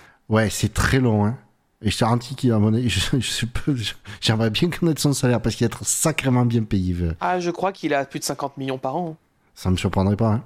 Il est au, il est au niveau de, au niveau un peu plus que, au niveau de Lewis, je crois. Donc au plus de 50 millions. Après, hein, et je reprocherai pas à Red Bull, dès le dé- très tôt, ouais, Mercedes et Red Bull, faut pas oublier, se sont, bat- se sont battus pour avoir Verstappen. Et Verstappen est allé dans le côté Red Bull parce que c'est, ils lui ont promis un, un baquet tout de suite chez AlphaTauri. Oui. Ah ben, il a signé, en- je vous rappelle que si je dis pas de bêtises, il avait signé en septembre-octobre euh, euh, à peu près ce stade-là. Il a, il a été dans le baquet dès l'année suivante. Mais là, Bah, Et depuis-. Il- alors, le, ils ont repéré le talent. Bon, euh, on peut pas dire que Mercedes est passé à côté, mais pour eux, il, il fallait qu'ils fassent une, quelques années euh, ailleurs que chez eux. Euh, le, le truc, c'est que le, et depuis, ils ont, ils ont misé dessus, ça, ça paye, euh, ça paye un, un max de- derrière. Donc, euh, ils avaient raison et ils continuent de, d'en profiter. J'espère par contre pour Verstappen, parce qu'un contrat aussi long, et à mon avis avec des clauses. Quoique, connaissant le clan Verstappen, il doit avoir, des clauses de performance euh, pour pouvoir sortir. Ouais. Ah oui, non, ça c'est. Je pense, que, je pense que les probable. clauses, elles sont de son côté. Euh, il devait tellement être en position de force. euh, parce que des pilotes comme Verstappen, bah oui, on sait, il y en a deux par, il y en a deux par génération de pilotes. Mm. Euh, très bien. Si on n'a pas grand chose d'autre à dire sur, euh, sur Verstappen, Non, sur sa course, même si on- je crois qu'on a tout dit. Juste un tout petit point, petit point euh, en parallèle un peu avec euh, le warm-up. On- Lors du warm-up, ça a été évoqué donc euh, les liens entre Porsche et Red Bull qui s'étaient rapprochés et, euh, et les dernières infos qu'on a eues ces dernières heures, notamment des médias, euh, la presse spécialisée sportive euh, nous explique que euh, il y a de plus en plus de conflits, qu'apparemment les négociations sont un peu tendues entre Porsche et Red Bull, que Red Bull euh, craint que euh, que Porsche prenne trop de place, euh, prenne trop d'influence, et, l'équipe et Red Bull envisagent apparemment d'autres solutions, une solution de repli étant le retour de Honda. Donc, donc voilà, pour l'instant, ça reste que des rumeurs, mais ça vient de chez Amus qui sont très fiables généralement. Donc à suivre, de toute façon, vous aurez bien plus d'infos dès, dès le week-end prochain dans le warm-up du, du Grand Prix des Pays-Bas. Ouais, ça l'actu, si ça se, ça évolue, euh, ça devrait évoluer dans la semaine. Et, et puis de toute façon, ouais, pour rappel, euh, il y, a un- il y a un Grand Prix dès ce week-end euh, et un autre Grand Prix encore le week-end prochain. On enchaîne un, Donc, un euh, triple header. Donc s'il y a du nouveau dans l'actu, ce sera abordé dans les warm-up. en long, en large et en travers, comme on vient de le faire avec ce quintet plus ou moins, qu'on peut conclure. Euh, on va conclure juste en faisant un petit tour par les classements. Euh, Dans le classement du SAV, le vrai classement, le classement qui compte, Max Verstappen reprend la tête. Euh, reprend la tête du, classement avec 58 points. Euh, devant Charles Leclerc, deuxième, 52. Lewis Hamilton reste troisième et 48. Devant Russell, 45. Perez, 27. Sainz, 20. Gasly et Ocon sont égalité 7 avec 12 points chacun. Complète le top 10 Albon et Magnussen. Dans l'autre classement, Max Verstappen éteint encore son avance en tête du championnat du monde euh, devant son nouveau dauphin, euh, Sergio Perez. Max Verstappen a 284 points contre 191 pour Sergio Perez. Leclerc est à 186 points, Sainz 171 qui repasse devant Russell pour 1 point. Hamilton 6ème avec 146 points qui me fait marque blanche ce week-end et Alonso qui passe devant Bottas au classement pour prendre la 9 place. Et au niveau constructeur, bah, Red Bull reste euh, loin devant. Ferrari reprend un peu d'avantage sur Mercedes par rapport à ce, ce week-end. Et comme on l'expliquait, Alpine, Alpine prend 20 points d'avance sur McLaren, alors qu'avant ils en avaient que 4. Messieurs, euh, est-ce que, avant qu'on passe au fait marquant, est-ce que vous auriez quelques drive-through ou pas? Alors, j'ai quand même noté un truc, c'est que on, euh, Verstappen a 93 points points d'avance sur- Perez. Donc, c'est-à-dire que c'est-à-dire le danger Perez, lui, euh, ça n'existe pas. Par contre, il a 98 points d'avance sur Leclerc. Ah bah, on- 98. Il reste, euh, C'est quasiment 4 victoires. Mais il peut, il bah, peut- il il peut peut être champion à Singapour. réalisti- réalisti- alors, il peut être champion à Singapour si derrière il y a de la poisse, mais réalistiquement, il est- s'il continue dans cette forme, il est champion euh, à Suzuka ou euh, si on arrive à Austin.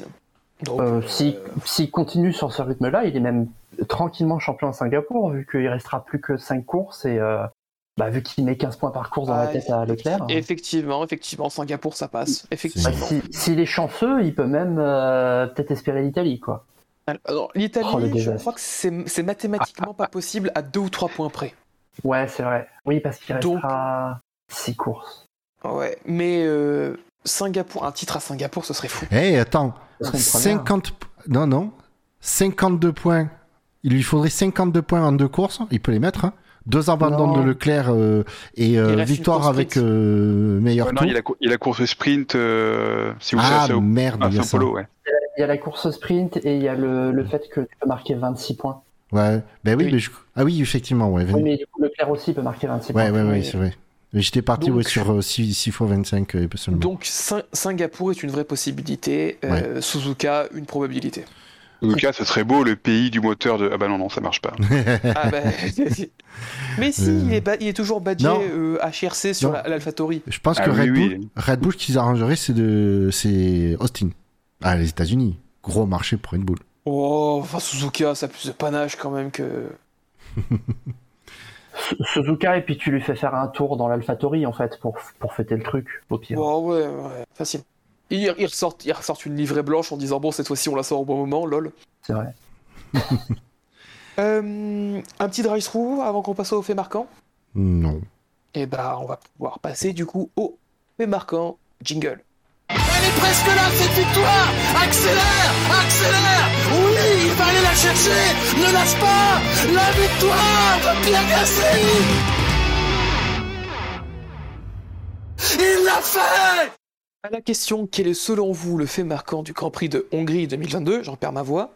Euh, vous avez été 177 à venir voter pendant les vacances et nous en remer- remercions. En dernière position euh, est arrivé avec 6% des voix, 11 votes la proposition de Buchor. Verstappen est vraiment seul au sommet. Est arrivé en troisième position avec 10% des voix, euh, 17 votes, euh, ma proposition qui était Lewis Hamilton avec les softs. Entre parenthèses, il était rapide. Proposition, je rappelle, qui a mis 45 minutes avant d'être trouvé. Euh, est arrivé en deuxième position avec 21% des voix, euh, 38 votes. La proposition de Ben Lop. Alpine 2 points. Ah, c'est dommage. Les pneus durs marchent pas et maintenant personne sera assez con pour faire pareil. Hein. Donc c'est la proposition de, de Ben Lop. Et enfin, victoire écrasante. euh, Mérité. 63%. Victoire Mérité. méritée. euh, Oui, mais oui. et méritée. 63% euh, des voix, 111 votes. Proposition de notre très cher ami Fab.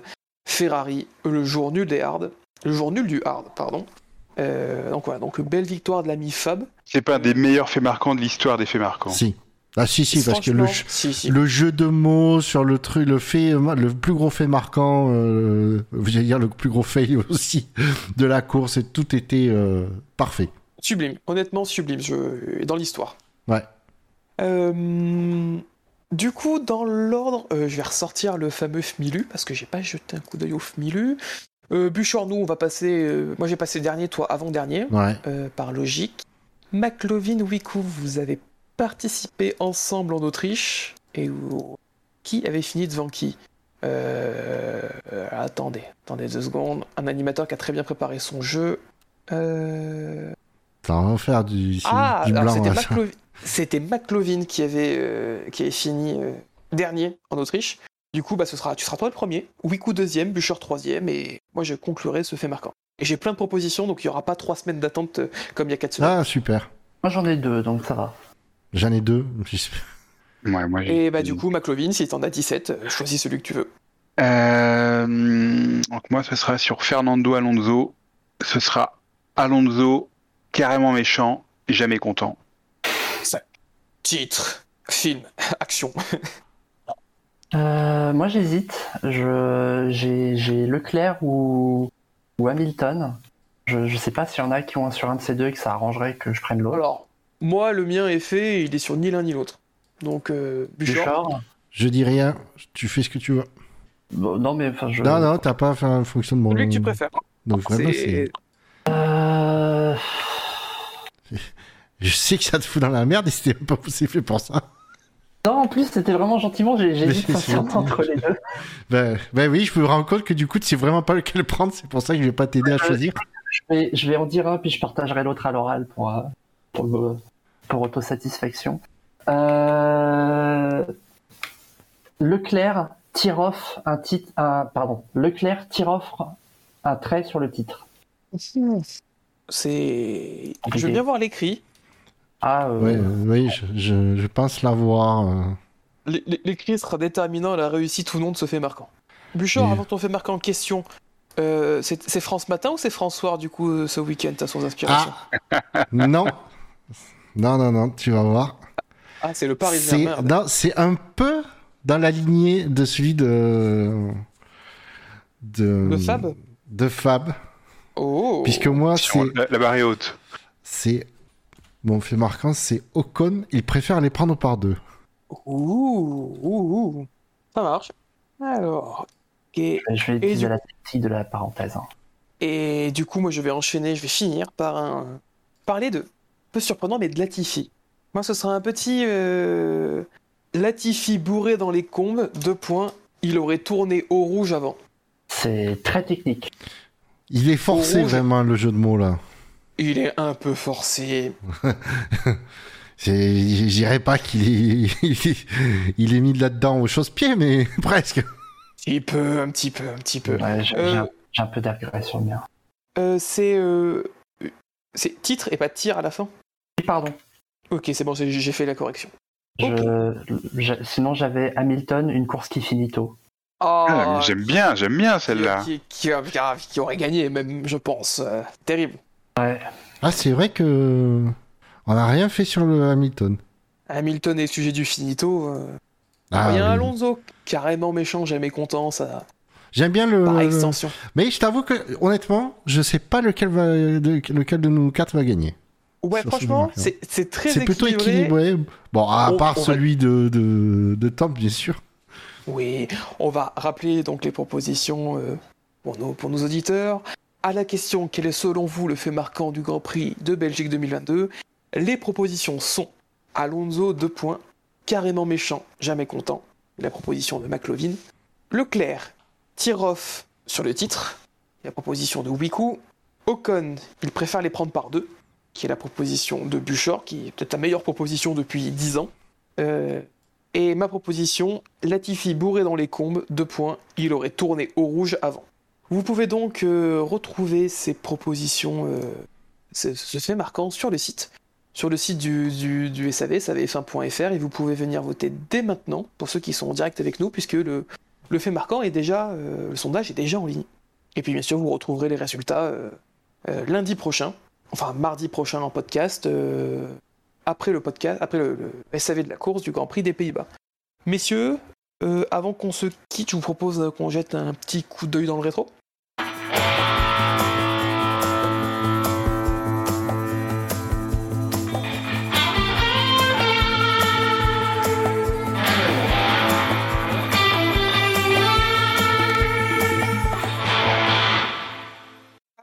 Ce Grand Prix euh, de Belgique 2022 a eu lieu le dimanche 28 août. Euh, on célébrait donc euh, la naissance de Valtteri Bottas, comme, on, le disait dans l'émission, qui fête ses 33 ans, qui est un des pilotes les plus âgés de, la grille maintenant, qui est une grille quand même, assez jeune. On fêtait aussi l'anniversaire du décès de, de Phil Hill, champion du monde 1961, euh, qui nous a quittés en 2008. On célébrait aussi les euh, 32 ans du titre constructeur de McLaren en 88, dans leur saison euh, écrasante. Et euh, sinon, le 28 août, on avait déjà, euh, il y avait déjà eu 6 Grands Prix par le passé. Un 28 août, euh, 2 Grands Prix des Pays-Bas et 4 Grands Prix de Belgique, dont le Grand Prix de Belgique euh, 2016, qui a été le, dernier Grand Prix en date à cette tenue un 28 août. Euh, sinon, à part ça, pas d'autres, pas d'autres éléments, même si pour une fois, il y a quand même deux, trois événements notables pour une journée, c'était, c'était quand même assez rare. Euh, euh, ce que je vous propose, avant qu'on conclue l'émission, vu qu'il n'est pas encore minuit et que donc euh, une émission qui se termine pas à minuit, c'est pas drôle, c'est qu'on lance un petit jeu. Et Buchor, tu connais le générique.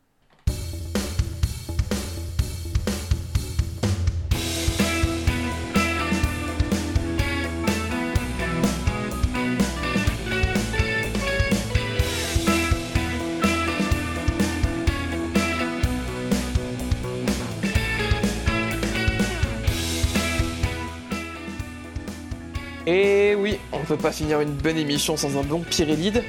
Euh, du coup, pour ce soir, je vous ai préparé euh, trois thèmes.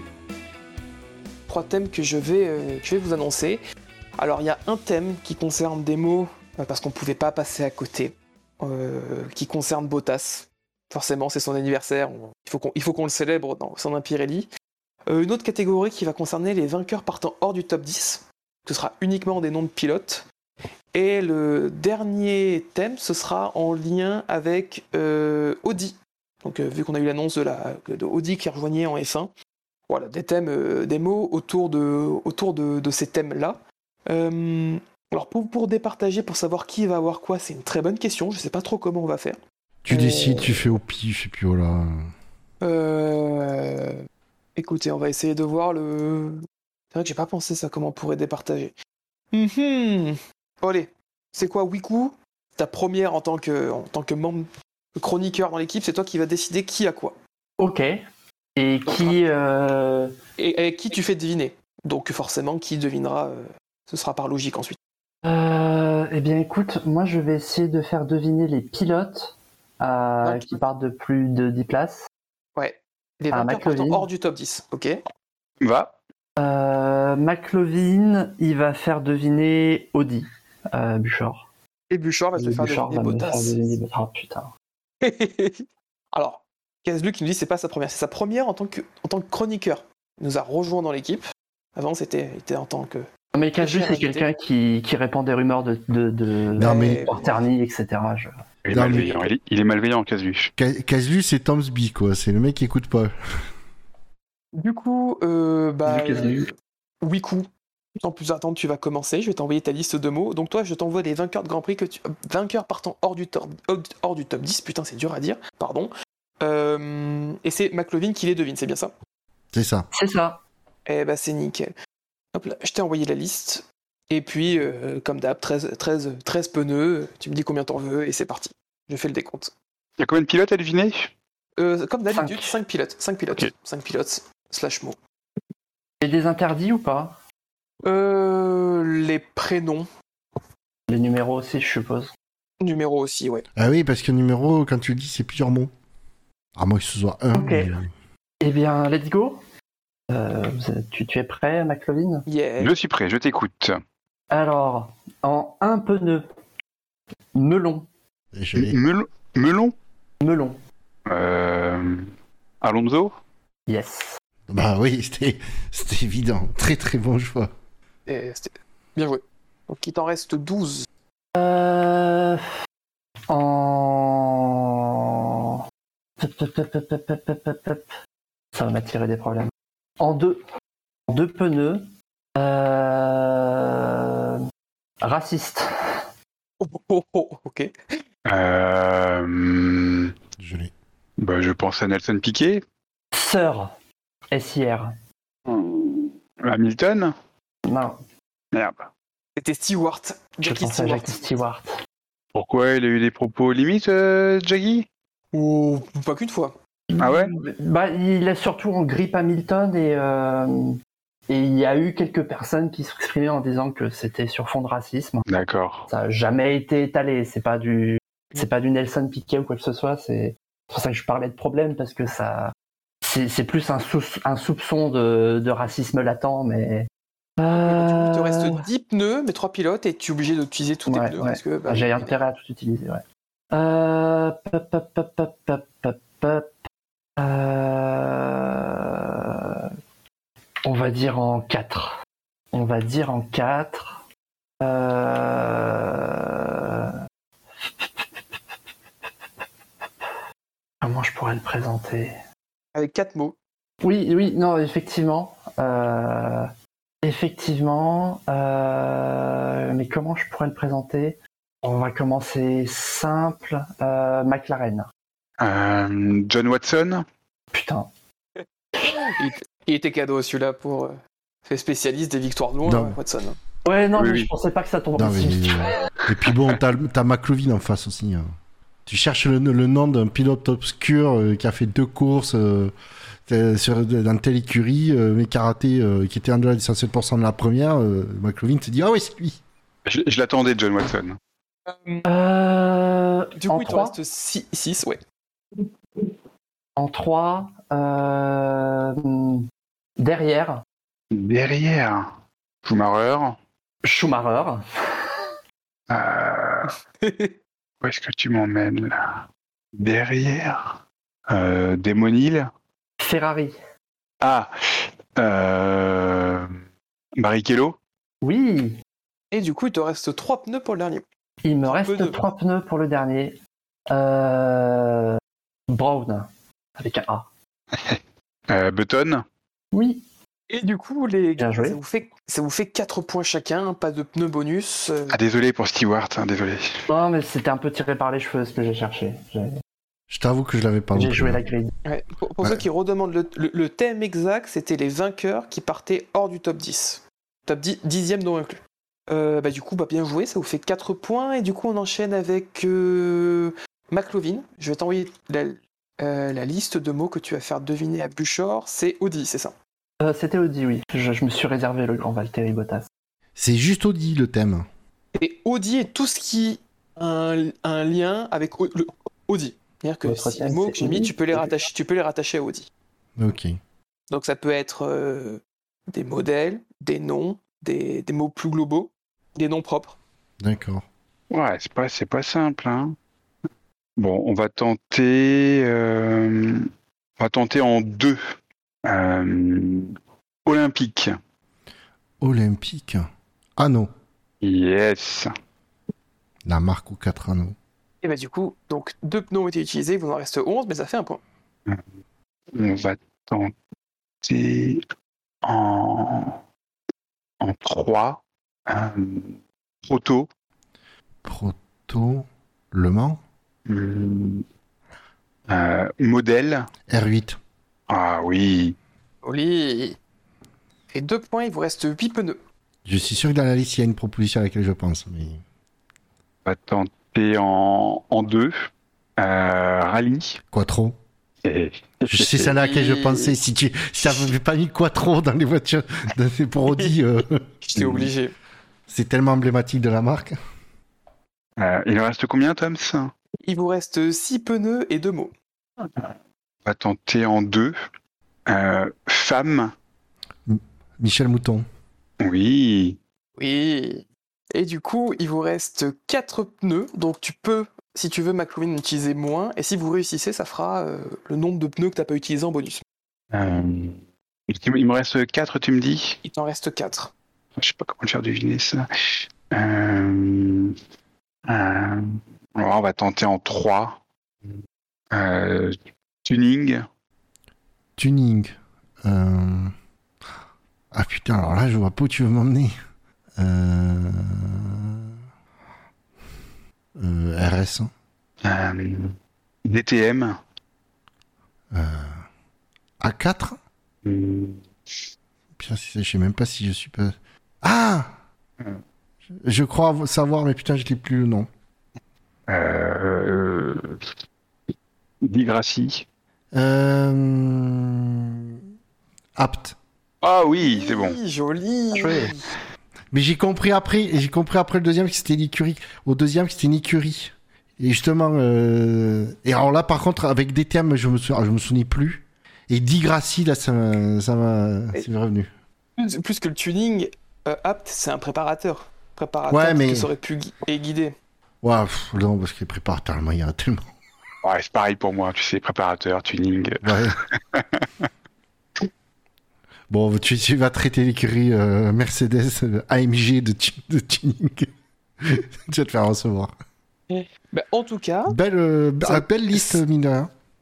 Bon, après, tu aurais pu faire aussi, dans les pilotes, tu avais aussi la possibilité. J'ai bien, aimé que tu mettes le mouton. Mais, j'hésitais euh, Roll. Roll ou euh, Christensen en, J'ai en endurance. j'ai pas pensé à Christensen, mais oui, j'aurais pu mettre Christensen. J'ai plus voulu mettre Michel Mouton parce que Non, quand mais on peut bien. la placer, au- De- autant la placer. Mais voilà. De rappeler que c'est la femme qui a le mieux performé dans un championnat du monde de, de FIA. Ah oui. Et qui a failli être championne à pas grand chose près. Ah Oui. Ah, Vice-championne du de- monde, ouais. Mm, mm. Ouais.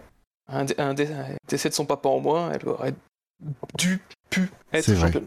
Euh, du coup, au niveau des points, Bouchard, ça te fait 5 points, mais McLovin, ça lui fait 6 points. Ouais. Et donc, McLovin, tu as déjà un total de 10 points. Euh, Wiku ne peut pas te rattraper, mais par contre, Bouchard peut Ah, t'égaler ou te dépasser. Donc, il va falloir être très bons tous les deux. Euh, la liste, Je suis désolé C'est par Bottas. avance, Bouchard. c'est Bottas. Et du coup, Bouchard, je t'envoie la liste concernant Bottas.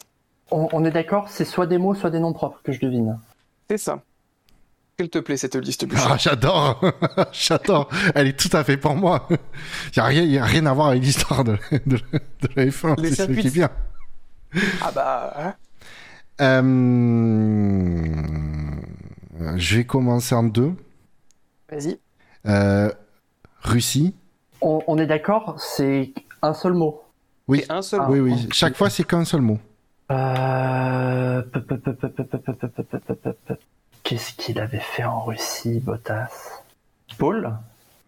Circuit. Sochi? Oui. Eh oui. Il faut pas chercher. Euh... Faut pas chercher bien loin. Ah, de Bottas. Bah, parce que c'est le circuit où il a le plus gagné. Ah. Euh, Donc, où c'est qui est sa première victoire C'est bon, c'est ça de près ou de loin un lien avec Bottas? Euh, euh, Je tiens à souligner juste pour la Russie et la, la proposition, un célèbre inconnu qui disait percuter Raiko. Malheureusement, c'est en deux mots. Ah non, moi j'allais dire euh, fuck you, tu vois, ou euh, tout Oui. Alors, le- je me permets juste de rappeler que c'est un thème en rapport avec Bottas. En rapport avec des mots qui sont en lien avec Valtteri Bottas. Euh, là, je vais le faire en trois. Ok. Je vais dire euh, promotion, Mercedes. Formule, Euh... Ah putain, où est-ce qu'il était avant Merde, il a, il, a été- il a bossé avec Vasseur, non Où est-ce qu'il était euh... Art Ouais. Oui. Si tu trouvais pas, je te balançais un sculpture ou peinture. Euh... Ah. Ah, je- je- il faut que je le tente en un, celui-là. Je peux pas Voilà. faire autrement. J'ai droit au nom propre. C'est-à-dire. Je demande. Ah non. Alors là, moi, je te demande juste est-ce que j'ai Ah. le droit au nom propre? Après, tu. Tu oui, te démerdes t'as juste, t'as juste pas le droit de donner des prénoms Ah, si pré- on te. Pour, pour- t'as le droit de donner des prénoms si on te donne un nom. Par exemple, tout à l'heure quand tu recherchais un nom. Tu pouvais pas dire, il pouvait pas dire Daniel pour faire deviner apte, par exemple. Exactement. Mais sinon, non, tu peux. Tu peux. Ouais, moi, je sais qui c'est que tu vas dire, donc tu peux le dire ton nom propre. Non, ah non, bah, j'ai deux possibilités. Mais si, Hmm. bah, je vais dire en un, je le tente en un. Pécresse. Valérie. Merci. Envoie euh, petit surnom affectueux donné au SAV à ce cher Valtteri. J'avais pas vu venir comme ça, bien Euh, joué. Du coup, Ça te il, te reste, euh, il te reste 7 Ouais, Euh, je deux. vais le tenter en deux. en 2. Je vais dire euh, Bob. Euh, il avait un bob quoi déjà, Bottas? Cochonou Oui. Oui. Sinon, j'avais le charcuterie qui était prêt euh, à partir si au cas où. Le saucisson. Ou saucisson. euh. Et du coup, il te reste 5 Et pneus. C'était ça ou Ricard, parce qu'il avait aussi un bob Paul Ricard. euh, Ouais, mais, euh, Paul Ricard. mais je- oui, mais c'est pour ça que j'avais pris, je l'ai pris en deux. Pour assurer. Et donc, il me- tu dis qu'il m'en reste 6 Il t'en reste 5 5 pour. Bon. 5. Si tu en utilises 4, tu égalises McLovin et Louis Coutrouf. Si tu en utilises Ah. 3 avec Louis Coutrouf, tu gagnes. Ah non. Je vais fait, l'assurer en deux. Ok, Et je suis large. c'est risqué. Ah non. Postérieur. Fesses. Bah voilà. Oh, c'est joli. Et c'est fini. La liste était, était excellente. Ah, je me suis amusé pour la liste. Alors coup, moi, je me suis bien régalé parce que le thème audio était, aussi sympa et euh... oui, putain, j'étais heureusement, oui, coup, merci de ne pas avoir fait d'une façon ou d'une autre les pilotes parce que j'aurais été dans la merde. Euh, En tout cas, vous avez tous été très très bons. Il y a juste euh, Stewart qui est un peu passé à la trappe. Stewart, en fait, j'avais, j'aurais dû dire François Sévère, mais je- j'avais perdu son nom. Ouais, ou Tyrell. C'est pas faux. Alors, ce qui nous fait un total des scores. Euh... Wiku, tu as 9 points. McLovin, tu as 10 points. Et Buchor, tu finis avec un magnifique total de 13 points. Ouais, Donc, euh, j'ai gagné un jeu. T'as gagné, t'as gagné un Pirelli. Ouais, merci. Euh, L'histoire retiendra que tu as gagné sur le mot fesse. oui. Alors, je Et n'ai aucun problème avec ça. Citation du genre, je n'ai aucun problème avec les fesses de Bottas. Euh, eh ben écoutez, euh, on va pouvoir tranquillement conclure cette émission. Euh, on va faire les, les traditionnels rappels de, de fin d'émission. Vous pouvez nous retrouver de partout, sur toutes les plateformes de podcast, euh, du moment qu'ils diffusent, normalement on y est. Également sur les réseaux sociaux. Euh, N'hésitez pas à surtout venir nous rejoindre sur Discord. Euh, voilà, on est très actifs, on discute beaucoup, que ce soit dans les différentes chaînes. Donc n'hésitez pas euh, à venir rejoindre et à venir le LFT parce qu'il y a une très bonne ambiance. Messieurs, la F1 sur internet, c'est sûr. SAVF1.fr. F1.fr. Parce que le SAV de la F1, c'est. Moins de 3 heures ce soir. Et c'est. Des belles histoires de fesses. à- Toujours. et Deux saucissons, des fesses, euh, des faits marquants sur le cul. Bienvenue au SAV. Oui, non mais pareil, j'avais les traditionnels quoi. Ouais, j'avais, j'ai pas rêvé non plus. Hein. ouais, non, non, je, Je- l'ai pas arrivé, mais c'est c'est du temps, ça. euh. Je, je- Euh, il, a, il a tenu presque 3 heures. Écoutez, c'est la glycémie qui s'affole, les tagadas sont pas loin. Euh, j'ai- hésité. J'ai eu un vieux doute. Fait- Attends, c'est un rappel, un journal, des jours. Mm. voilà. Non, un rapport journal. Voilà, du coup, euh, les traditionnels rappels, et je ferai attention de ne pas faire l'énorme erreur la prochaine fois. Messieurs, merci de m'avoir euh, accompagné, merci d'avoir euh, euh, été d'excellents chroniqueurs comme à chaque fois. Merci à toi d'avoir animé. Et puis, euh, comme on l'a répété, on se retrouve euh, rapidement, on va enchaîner cette semaine, puisqu'on se retrouve bah, soit, euh, soit, samedi, euh, soit samedi soir, soit dimanche matin pour, euh, Le warm-up. Déjà dès jeudi pour les infographies, ne les oubliez pas. Et puis, euh, et puis voilà, et puis sur ce, je crois qu'on va pouvoir vous souhaiter euh, une bonne fin de soirée avec ceux qui sont été avec nous en direct ce soir et qui ont encore une fois animé de façon excellente le chat. Et qui ont très bien aussi- performé au, qui ont au très Pyrénées. Hum, très très bon. Il y a même eu des pré-shoots avant que les listes soient données, ça a été vraiment très fort. Euh, et puis, euh, si vous écoutez un podcast, euh, merci. Merci Ouais. de, de prendre le temps. Et puis, on n'hésitez pas aussi à, si vous le souhaitez, ça nous aidera aussi à avoir un peu plus de mieux de référencement, à noter sur les différentes plateformes le podcast si, si l'émission vous a plu. Et puis, et puis voilà, puis on se retrouve très vite. Merci à tous. Bonne soirée, bonne nuit, bonne fin de journée, bonne journée, tout ce que vous voulez. Et à ce week-end. Salut. Salut tout le monde.